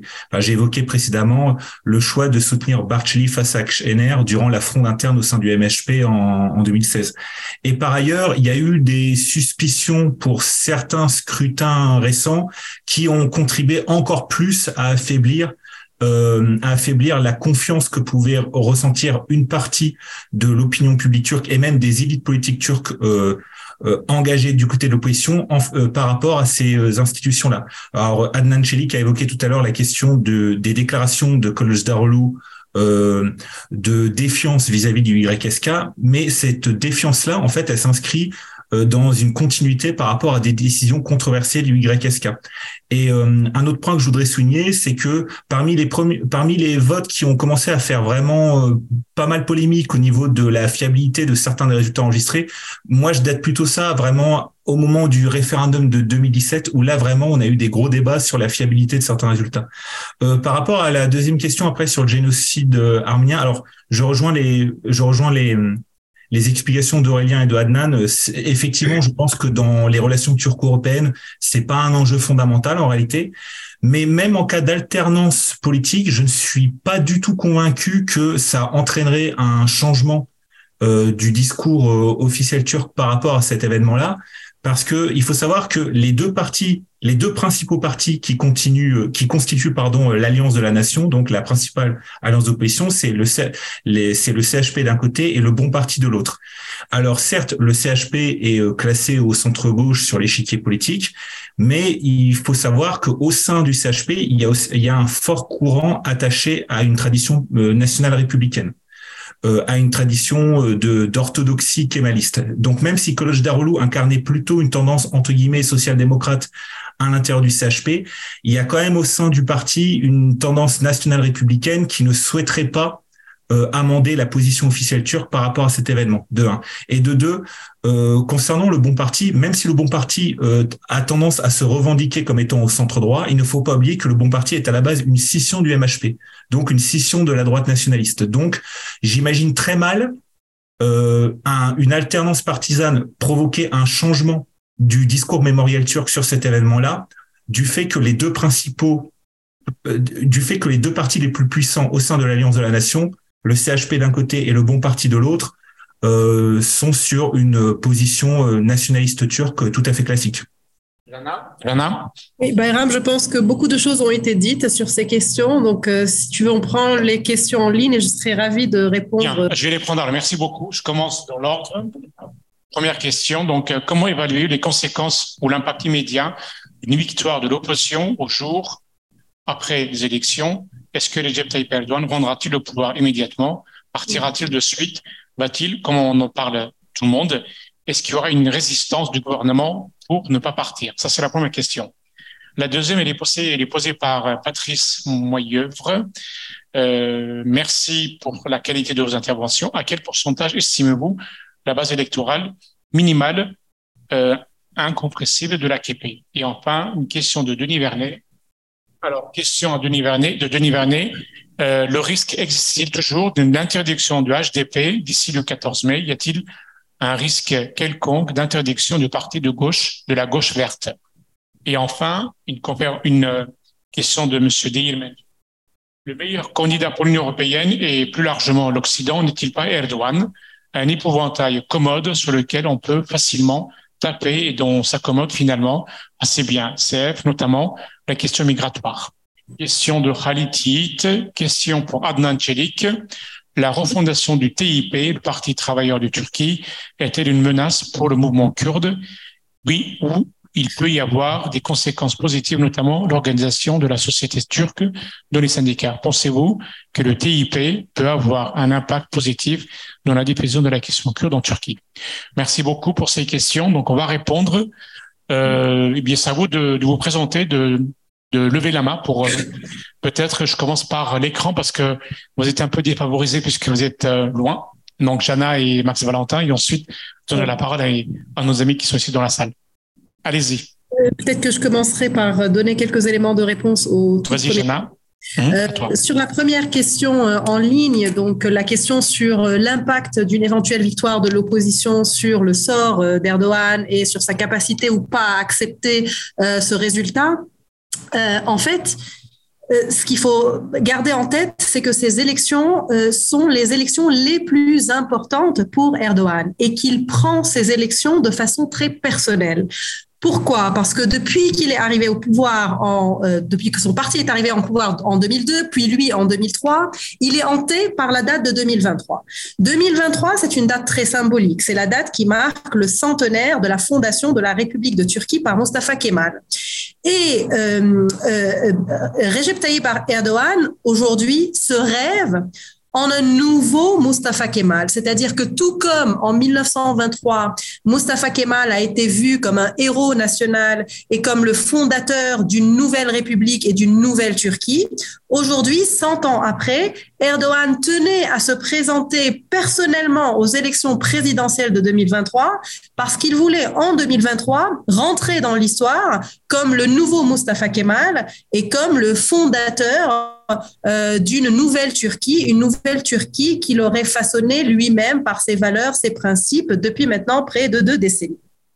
Euh, donc, ce sera très très difficile pour lui d'accepter euh, la perte de, ces élections et une éventuelle victoire de l'opposition.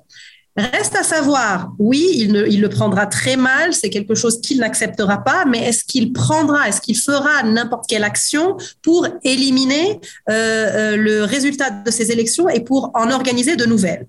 Moi, je pense que il est peu probable qu'il fasse ça, tout simplement parce que, euh, quoi que l'on en pense, Recep Tayyip Erdogan, c'est un animal politique, c'est un véritable stratège, c'est quelqu'un de très pragmatique, et je pense qu'il apprend. Et en 2018, il a dû retirer, tirer les leçons de, ce qui, s'est passé lors des élections municipales de 2018. En 2018, euh, lorsque c'est le candidat de l'opposition Ekrem Imamoglu qui a gagné euh, au municipal euh, d'Istanbul, Erdogan a demandé l'annulation de ces élections et, a, les, et, les, a réorganisées. Et à ce moment, en fait, les, les, les Turcs ont voté massivement pour Ekrem Imamoglu, qui a gagné avec beaucoup plus de voix que lors du premier tour. Ce qui veut dire que finalement, les Turcs sont très attachés à la légitimité, ils sont très attachés à la démocratie et au droit de vote. Et je pense que Erdogan a, a compris euh, cette leçon et qu'il ne retombera plus euh, dans ce piège. Euh, rapidement aussi sur la deuxième question très intéressante, à quel pourcentage est-ce qu'on peut estimer la base électorale minimale de l'AKP C'est très difficile de le dire, mais ça me permet de rebondir sur une autre chose. Il y a deux éléments qu'on n'a pas mentionnés dans cette conférence aujourd'hui, deux variables très importantes quand même euh, lors de ces élections. C'est euh, le jeune des primo, le, vote des jeunes, c'est-à-dire le vote des primo-votants, et aussi le vote des Turcs de l'étranger. Les jeunes, aujourd'hui, ils sont estimés à 5-6 millions les premiers votants. Euh, ce sont des jeunes qui, ont, qui sont nés, qui ont grandi sous le mandat de, l'AKP. En fait, ils ne connaissent que l'AKP et qu'Erdogan. Mais en même temps, ils sont contre Erdogan et contre l'AKP parce qu'ils en ont marre, ils, sont las de, du style de vie qui leur est imposé, etc. Mais être contre l'AKP et contre Erdogan ne les conduirait pas nécessairement à voter pour l'opposition parce qu'en en fait, ils sont désenchantés par l'opposition et que la figure du principal candidat Kemal Kılıçdaroğlu ne, ne les attire pas nécessairement. Ils sont pas vraiment euh, pris par le charisme de cette figure. Et puis son discours est un peu déconnecté aussi euh, de, de la réalité de la jeunesse de Turquie, de, de des aspirations de la jeunesse de, des Turquie. Donc on n'est pas sûr comment ces primo-votants vont voter. Et puis, deuxième variable très, très importante, et moi je l'observe puisque je suis à l'étranger, c'est le vote des étrangers notamment le vote des Turcs de l'étranger, donc notamment les Turcs qui sont établis dans le monde arabe, mais aussi et qui ont été naturalisés. Une grande majorité d'entre eux ont été naturalisés sous l'AKP. Et donc en fait, ils se sentent redevables à Monsieur Erdogan et ces Turcs de l'étranger, moi je l'observe en Arabie saoudite, d'où je vous parle aujourd'hui, mais aussi du Liban, euh, de Jordanie, ils votent massivement d'habitude pour Erdogan et pour l'AKP parce qu'ils se sentent redevables à ce parti et parce que finalement, ils n'ont pas à payer le prix euh, des pratiques euh, d'Erdogan et de l'AKP à l'intérieur puisqu'ils vivent à l'étranger. N'oublions pas que lors des dernières élections présidentielles, le plus haut euh, nombre d'électeurs, enfin le, plus gros pourcentage de votes qu'Erdogan a obtenu à l'étranger, c'était au Liban où 98% des Turcs inscrits sur les listes électorales ont voté pour lui. Et pareil, pour les Turcs établis euh, en Europe, là aussi, ils ont tendance à voter pro-AKP parce qu'ils n'ont pas à souffrir des pratiques autocratiques à l'intérieur, mais ils apprécient de l'autre côté le discours souverainiste, le fait que leur pays d'origine est devenu une puissance émergente, centrale euh, et importante sur la scène internationale. Voilà, je laisse la parole aussi à mes Merci autres... Merci beaucoup, Jana. Ensuite, Adnan, Max Valentin, tu peux, tu veux prendre la parole? Oui, alors je vais quelques petits éléments pour répondre euh, aux deux questions qui ont été euh, posées. Alors euh, personnellement, je alors bien bien malin sera celui qui devinera quelle attitude aura Erdogan le soir de l'élection et même bien malin qui devinera quel sera le résultat de l'élection en, en soi. Mais en cas de perte dans les urnes, je nuancerai un peu le, les les propos de, de Jana, je serais peut-être un peu moins optimiste dans le sens où on a quand même vu une campagne assez dure euh, durant cette euh, durant cette élection. Enfin, on a tous en tête les événements d'Erzurum où le le candidat à la vice-présidence aux côtés de Kılıçdaroğlu, le donc euh, Ekrem İmamoğlu qui faisait un meeting à Erzurum où il y a eu des jets de pierre contre lui. Euh, on a on se souvient des déclarations de Süleyman Soylu qui avait déclaré que voter pour l'opposition c'était comme faire un deuxième coup d'État. Euh, donc il y a une telle criminalisation de l'opposition que personnellement j'ai du mal à imaginer que ça puisse se faire calmement. Euh, je, l'espère bien évidemment, mais je suis, je serai un peu plus prudent là-dessus parce que j'ai du mal à imaginer comment, euh, suite à une campagne aussi violente, l'alternance pourrait se passer de manière aussi euh, sereine. Et puis, euh, par ailleurs, il faut aussi se souvenir de, de des difficultés qu'avait eu l'AKP à reconnaître sa défaite au municipal à Istanbul. Donc, personnellement, je serais plus prudente pour sur l'opportunité de savoir si euh, la transition va se passer plutôt calmement ou plutôt dans un climat de tension, mais je, je, je, perçois plutôt les, je perçois plutôt cette perspective avec appréhension quand même. Euh, par rapport à la question qui a été posée sur la base euh, électorale minimale de l'AKP, c'est une question extrêmement intéressante. Euh, alors je pourrais pas donner un chiffre précis, mais pour rappel, lorsque l'AKP est élu en 2002, euh, lorsque l'AKP remporte les élections législatives de 2002, à l'époque, il faisait face à la concurrence de vieux partis de droite établis euh, institutionnellement. Il avait obtenu l'AKP à l'époque 34%. Donc, on pourrait penser instinctivement que la, euh, que la base minimale, je dis bien minimale de l'AKP, tournerait autour d'une trentaine de pourcents. Toutefois, c'est à nuancer dans le sens où il y a une dynamique de renouvellement générationnel. C'est-à-dire que lorsque vous regardez les sondages auprès de la population juvénile, euh, les plus jeunes, euh, le vote AKP a tendance à péricliter auprès des populations les plus jeunes. Euh, après, sur le long terme, là où il faut apporter un peu de nuance par rapport à ce que je viens de dire sur l'effet du renouvellement générationnel, il faut savoir que sur le long terme, la Turquie multipartite a fréquemment été caractérisée par le maintien en pouvoir de partis de droite. Il y a eu le parti démocrate de Menderes, le parti de la justice de Demirel, puis après il y a eu le parti de la mère patrie de Özal, puis après de nouveau avec Demirel le parti de la juste voix. Bref, il y a eu toute une série de partis de droite et de centre droit qui ont dirigé le pays pendant des décennies.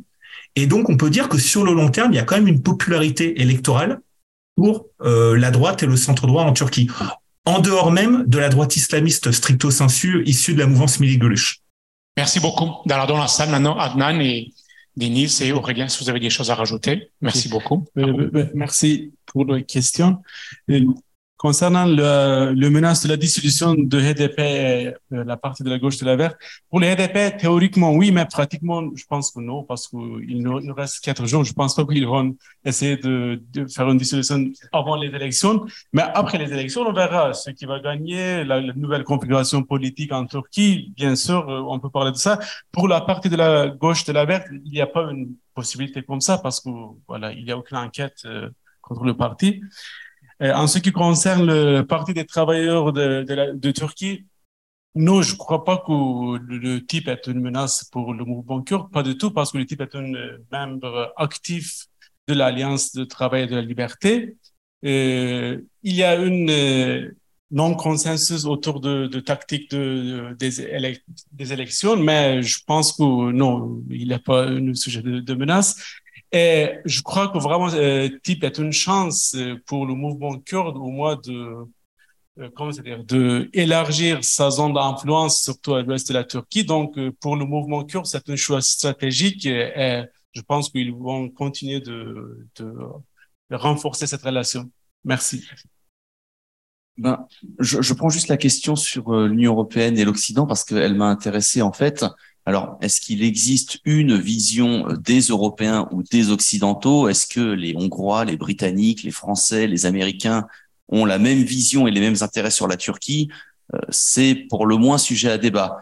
Mais ce qui est intéressant, par contre, c'est qu'en Turquie, on entend en effet parfois, notamment dans les rangs de l'opposition, cette idée selon laquelle finalement Recep Tayyip avantage bien les Occidentaux, qui préfèrent l'avoir, que certains chefs d'État, y compris en France par exemple, aiment bien avoir en face une, une espèce de figure forte avec laquelle s'affronter.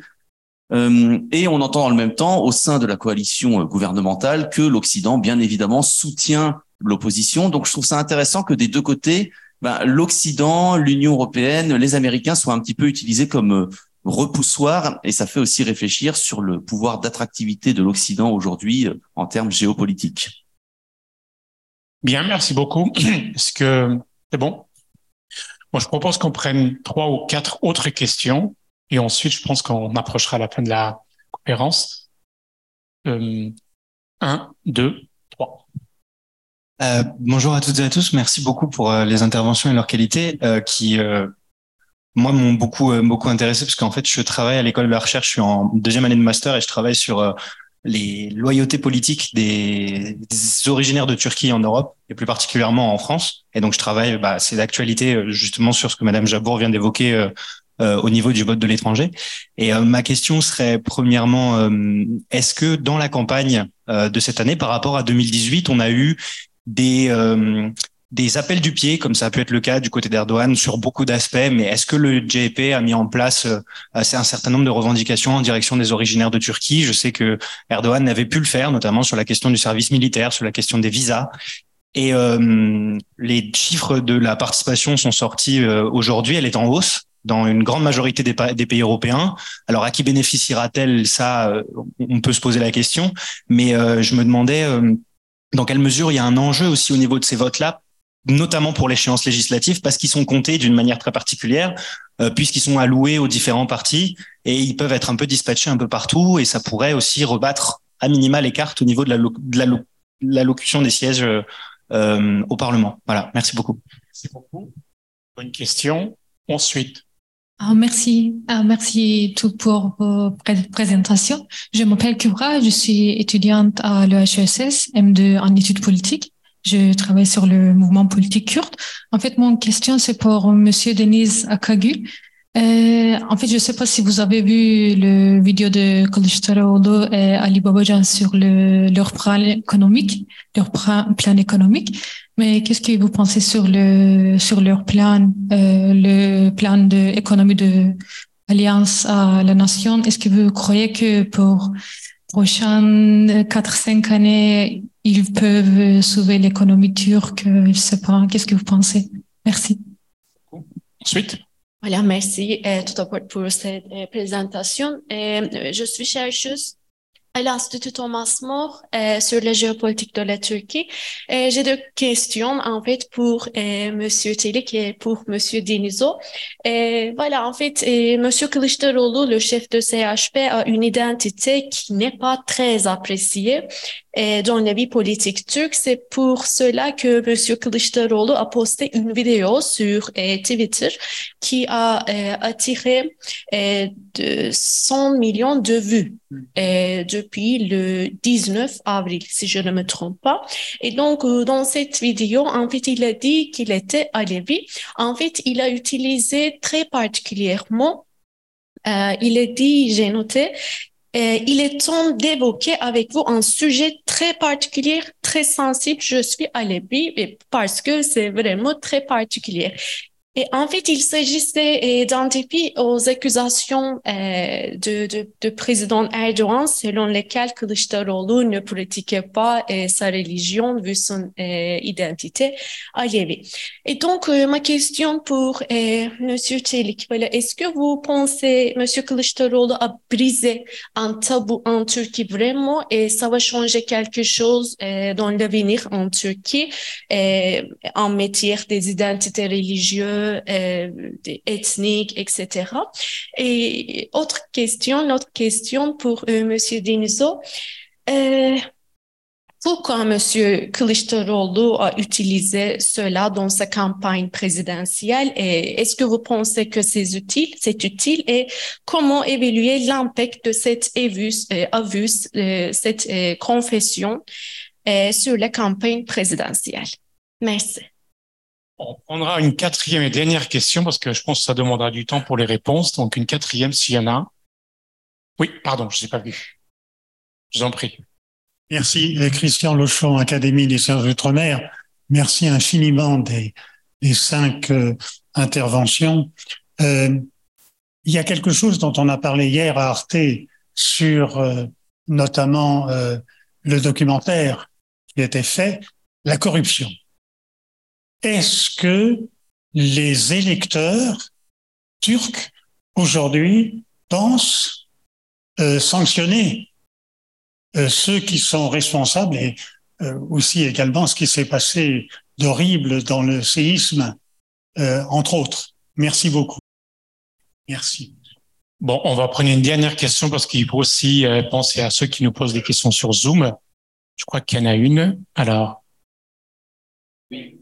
Alors, Véronica Dirassasi, par rapport au séisme de février 2023, comment le tremblement de terre vient-il bousculer la campagne électorale? Quels facteurs doivent être pris en compte Pourquoi ne pas reporter les élections? Merci beaucoup. Il n'y aura pas d'autres questions, mais puisque les réponses vont prendre pas mal de temps. Adnan, je t'en prie. Ok, merci. Je vais aller très vite euh, concernant le discours de Kılıçdaroğlu. En fait, en tant que kurde sunnite euh, de Turquie, franchement, moi aussi, j'ai été beaucoup touché par ce discours-là. J'ai parlé avec beaucoup des amis alevis kurdes, toujours engagés au, sein du mouvement kurde, rien à voir avec le SCHP. Eux aussi, ils ont été complètement sensibilisés par ce discours. Je pense que pour les alevis, c'était vraiment un moment de briser un tabou. Alors qu'il a dit quelque chose, entre guillemets, très ordinaire, mais euh, euh, c'était très important, un moment très, très important. C'était une sorte d'obamaisation de, Kılıçdaroğlu, à mon avis. C'était vraiment très intéressant. Et pour la corruption, moi, je suis pas du tout expert au sujet, mais je pense que vraiment, il y a une overdose de, de cette histoire de corruption en Turquie parce que maintenant, depuis des semaines, chaque jour, on voit une vidéo qui parle d'un événement, une cas spécifique de corruption. Tous les gens le savent. Et ce qui est important, une des promesses de Kılıçdaroğlu ou de l'alliance de l'opposition, c'est qu'ils vont sanctionner tout ça. J'espère qu'ils pourront le faire, mais ça va, ça va durer beaucoup, de, ça va beaucoup très longtemps vraiment de sanctionner tout parce que on sait que c'est partout. Merci. Ah oui, d'accord. Merci. Donc je vais, je vais répondre à la question sur l'économie. Euh, donc euh, vous posez donc sur euh, donc le programme économique de l'Alliance de la Nation, vaste programme c'est euh, en tout cas ce qu'on peut dire, c'est que ils ne peuvent pas euh, recourir à des politiques populistes parce que les ressources sont épuisées. Parce que le populisme en économie consiste à créer des gagnants immédiats sans désigner les, les perdants futurs. On liquide donc les actifs du passé sous couvert de privatisation, etc. Donc, on les transforme en autre chose. Donc, on vend une fabrique, une usine, et puis on va construire des routes sans prélever des impôts. Et ensuite, on peut aussi euh, euh, mettre euh, donc engage le futur en donnant des garanties, ce qui était dans le cas aussi euh, sous l'Empire ottoman, on garantissait, euh, on, donnait une garantie kilométrique aux constructeurs des chemins de fer, ce qui fait qu'on a des chemins de fer en zigzag parce que c'est au kilomètre qu'il fallait donc que, que, le gouvernement ottoman garantissait. Euh, donc, euh, ce qu'on peut dire, c'est que ce sera la fin du populisme, ils seront obligés. Et euh, la participation politique va aussi euh, améliorer l'allocation des ressources. C'est ça le problème. Mais aussi, en même temps, il faut pas oublier que euh, l'économie turque est une économie qui est dépendante du financement extérieur. Chaque année, la Turquie doit trouver à peu près un, un peu moins d'un tiers de son produit intérieur, donc pour renouveler sa dette extérieure et financer son déficit courant. Autrement dit, le, depuis la KP, euh, la Turquie consomme 100, produit 95. Et euh, donc, c'est le gouvernement qui a bénéficié le plus de, euh, des apports de capitaux extérieurs. Auparavant, 5%, euh, ça voulait dire euh, c'était la crise. Donc, les, autres gouvernements ne pouvaient pas aller au-delà. Donc, l'attractivité de l'économie turque est très importante. Donc, à partir de là, donc, s'ils arrivent à assurer, assurer les, les, les, les, financiers internationaux, donc la Turquie peut desserrer la contrainte extérieure, donc obtenir des, des, des financements. Ce qui s'est passé aussi en 2000, sur la période 2002-2008, la, Turquie avait une belle histoire à vendre à l'extérieur, donc candidat à l'Union européenne, dans la voie de la démocratisation, etc. Donc il y a eu des, des afflux de capitaux, surtout des investissements directs qui ne sont non générateurs de dettes.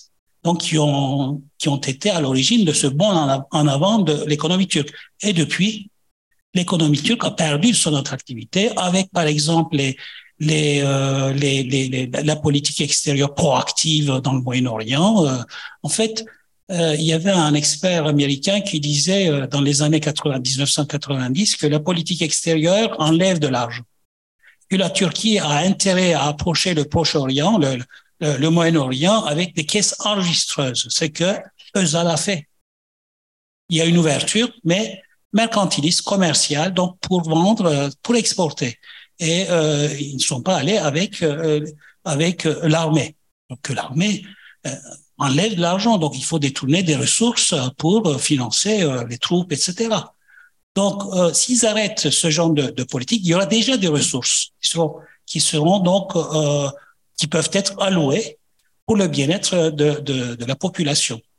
Donc, euh, de ce côté-là, on peut être plutôt optimiste, mais dans le court terme, évidemment, euh, il y aura, il y aura donc des politiques impopulaires euh, d'austérité. Hein, C'est forcé. Et euh, donc, donc, juste pour terminer avec la corruption, parce que ça touche aussi l'économie, euh, je ne pense pas que les électeurs vont sanctionner la, corruption, parce qu'on a connu euh, euh, 17, 17 décembre, c'est 17-24 décembre. Ils ont dit, mais c'est le coup d'État euh, des etc. Mais en fait, ce que regrette l'électeur, c'est de ne pas être à la place du corrupteur. Il voudrait bien être à sa place, en profiter. Mais le problème est que tout le monde ne peut pas profiter, donc euh, c'est un petit nombre. C'est là, c'est un dilemme pour la KPR, parce que là, au fur et à mesure que les ressources rétrécissent, donc ils ont de moins en moins de ressources à distribuer. Donc le clientélisme, ils ont, du mal à, entretenir le, le, clientélisme.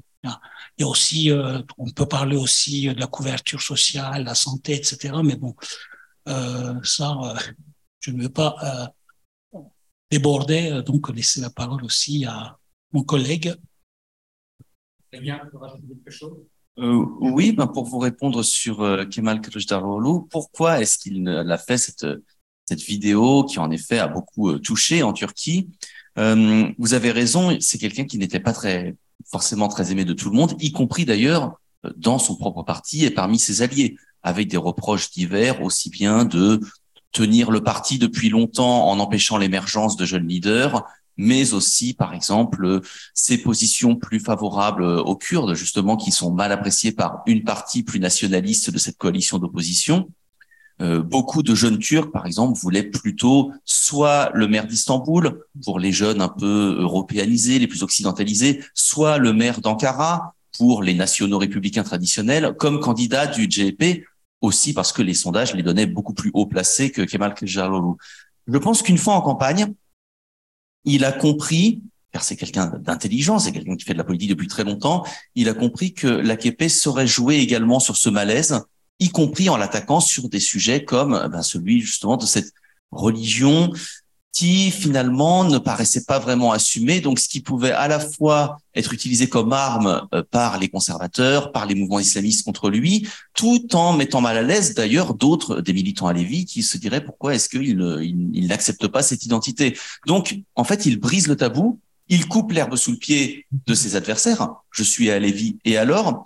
Et en plus, stratégiquement, politique est toujours aussi un stratège. Il a besoin de ça pour réussir je pense que c'est une manière assez intelligente de montrer qu'il est un candidat ouvert aux minorités, car après tout, il cherche aussi le soutien au moins informel du HDP, sans pour autant, par exemple, se lancer sur des questions plus clivantes, euh, par exemple en envoyant un signal aux Arméniens, aux Kurdes ou aux LGBT. C'est-à-dire que revendiquer qu'il appartient à la minorité à Lévis, c'est montrer qu'il va être l'homme d'une certaine tolérance envers les minorités, mais la minorité mise en avant, les Alévis, n'est pas, elle est détestée par les islamistes qui de toute façon ne voteront pas pour lui, mais par exemple, même au sein des nationalistes turcs, vous en avez une partie qui les considère comme finalement des kémalistes plutôt loyaux et donc ne leur sont pas spécialement hostiles. Donc je pense qu'il y avait toutes ces raisons qui se sont combinées et qui font que c'était plutôt stratégiquement une manœuvre habile. Ben écoutez, merci beaucoup. Oui, je crois que Adnan va rajouter quelque chose. Il y avait une question à propos des votes à la Ah oui, euh, est-ce que vous avez des éléments de réponse par rapport aux initiatives qui ont été prises pour améliorer le sort des originaires de Turquie? C'est ça la question? Ah. Alors, si, si je peux me permettre de répondre un tout petit peu, même si je suis pas conférencier, c'est que euh, moi, j'ai été surpris de voir en fait que les partis politiques, aussi bien pouvoir que l'opposition, ils ont fait peu de campagnes en Europe. Ils l'ont fait volontairement parce que aux précédentes élections, ça avait créé beaucoup de tensions entre la Turquie et l'Europe. Ça avait été contre-productif. Et je pense qu'aussi bien le pouvoir que l'opposition n'avait pas envie d'avoir encore des tensions. Donc, de ce fait, j'ai eu très peu de meetings, il n'y en a pas eu. Il y a eu quelques, quelques manifs locales, mais pas, pas énormes. En tout cas, il n'y a pas eu de déplacement de députés, comme c'était le cas avec les tensions avec les Pays-Bas, vous vous souvenez. Donc, de ce fait, euh, il n'y a pas eu. Mais en même temps, je pense que c'est une question qui intéresse euh, tous les partis politiques. Et il me semble que dans l'organisation du vote, il y a beaucoup d'efforts euh, pour améliorer, pour faciliter dans les consulats, l'enregistrement. Moi, j'ai voté à, Bordeaux. Au début, je suis arrivé, je pensais que ça allait être comme en France. Il faut d'abord s'enregistrer. On s'est dit, non, non, vous êtes déjà inscrit. Vous êtes déjà inscrit d'office. Donc, de ce fait, c'est vraiment très facile parce que ça intéresse tous les partis politiques. Oui. Bien sûr. Donc, il a fait des déclarations concernant les, habitants des Turcs à l'étranger. Donc, euh, il, a, il a promis de, de payer euh, un ministère pour les, les Turcs qui habitent à l'étranger et également euh, plus tard permettre aux, euh, aux, Turcs de présenter leurs représentants et, et euh, élire des députés, des députés. Voilà. Donc ça a été assez apprécié. Donc moi je suis allée surveiller un peu les les les élections à Paris et donc, euh, ce que j'ai constaté, en fait, il y avait beaucoup de personnes, euh, parce que je voyais en fait euh, les gens qui arrivaient en groupe, etc. Donc, euh, il, y avait beaucoup de mobilisation au sein de la, des gens provenant des régions de, de séisme. Et il y a eu beaucoup, beaucoup de personnes qui, qui disaient que c'est la première fois qu'ils votent dans leur vie, en fait. Et donc, euh, euh j'ai vu les résultats aussi en fait euh, déclarés dans les médias turcs par rapport aux élections de 2018. Il y a 2% et demi de augmentation des votants. Voilà. Merci beaucoup. Eh bien, bah, écoutez, il ne reste plus qu'à conclure. Merci beaucoup d'être venu et enregistré aussi nombreux. Avec Nicolas, on va continuer donc ce programme. A priori, le 24, on a une autre conférence sur les questions, études comparatives sur les, les populismes en Europe et la Turquie en fait partie. Donc là aussi, il y a beaucoup de choses à dire. Ce sera le 24. Ça va être mis en, sur le site de série Sciences Po à partir de demain ou après-demain. Ensuite, a priori, le 31, on a prévu d'organiser aussi un événement, mais je vous avoue, et désolé de vous, que cela puisse vous paraître un peu surprenant ou révélateur de nos opinions ou de nos suppositions, c'est que, a priori, il y aura une conférence le 31 mai mais s'il y a un deuxième tour. Donc, on verra. Donc, si vous inscrivez-vous sur la liste, la mailing list de série Sciences Po. Regardez-nous aussi sur euh, les réseaux sociaux pour être au courant de nos événements. Et merci encore. Et à bientôt, j'espère.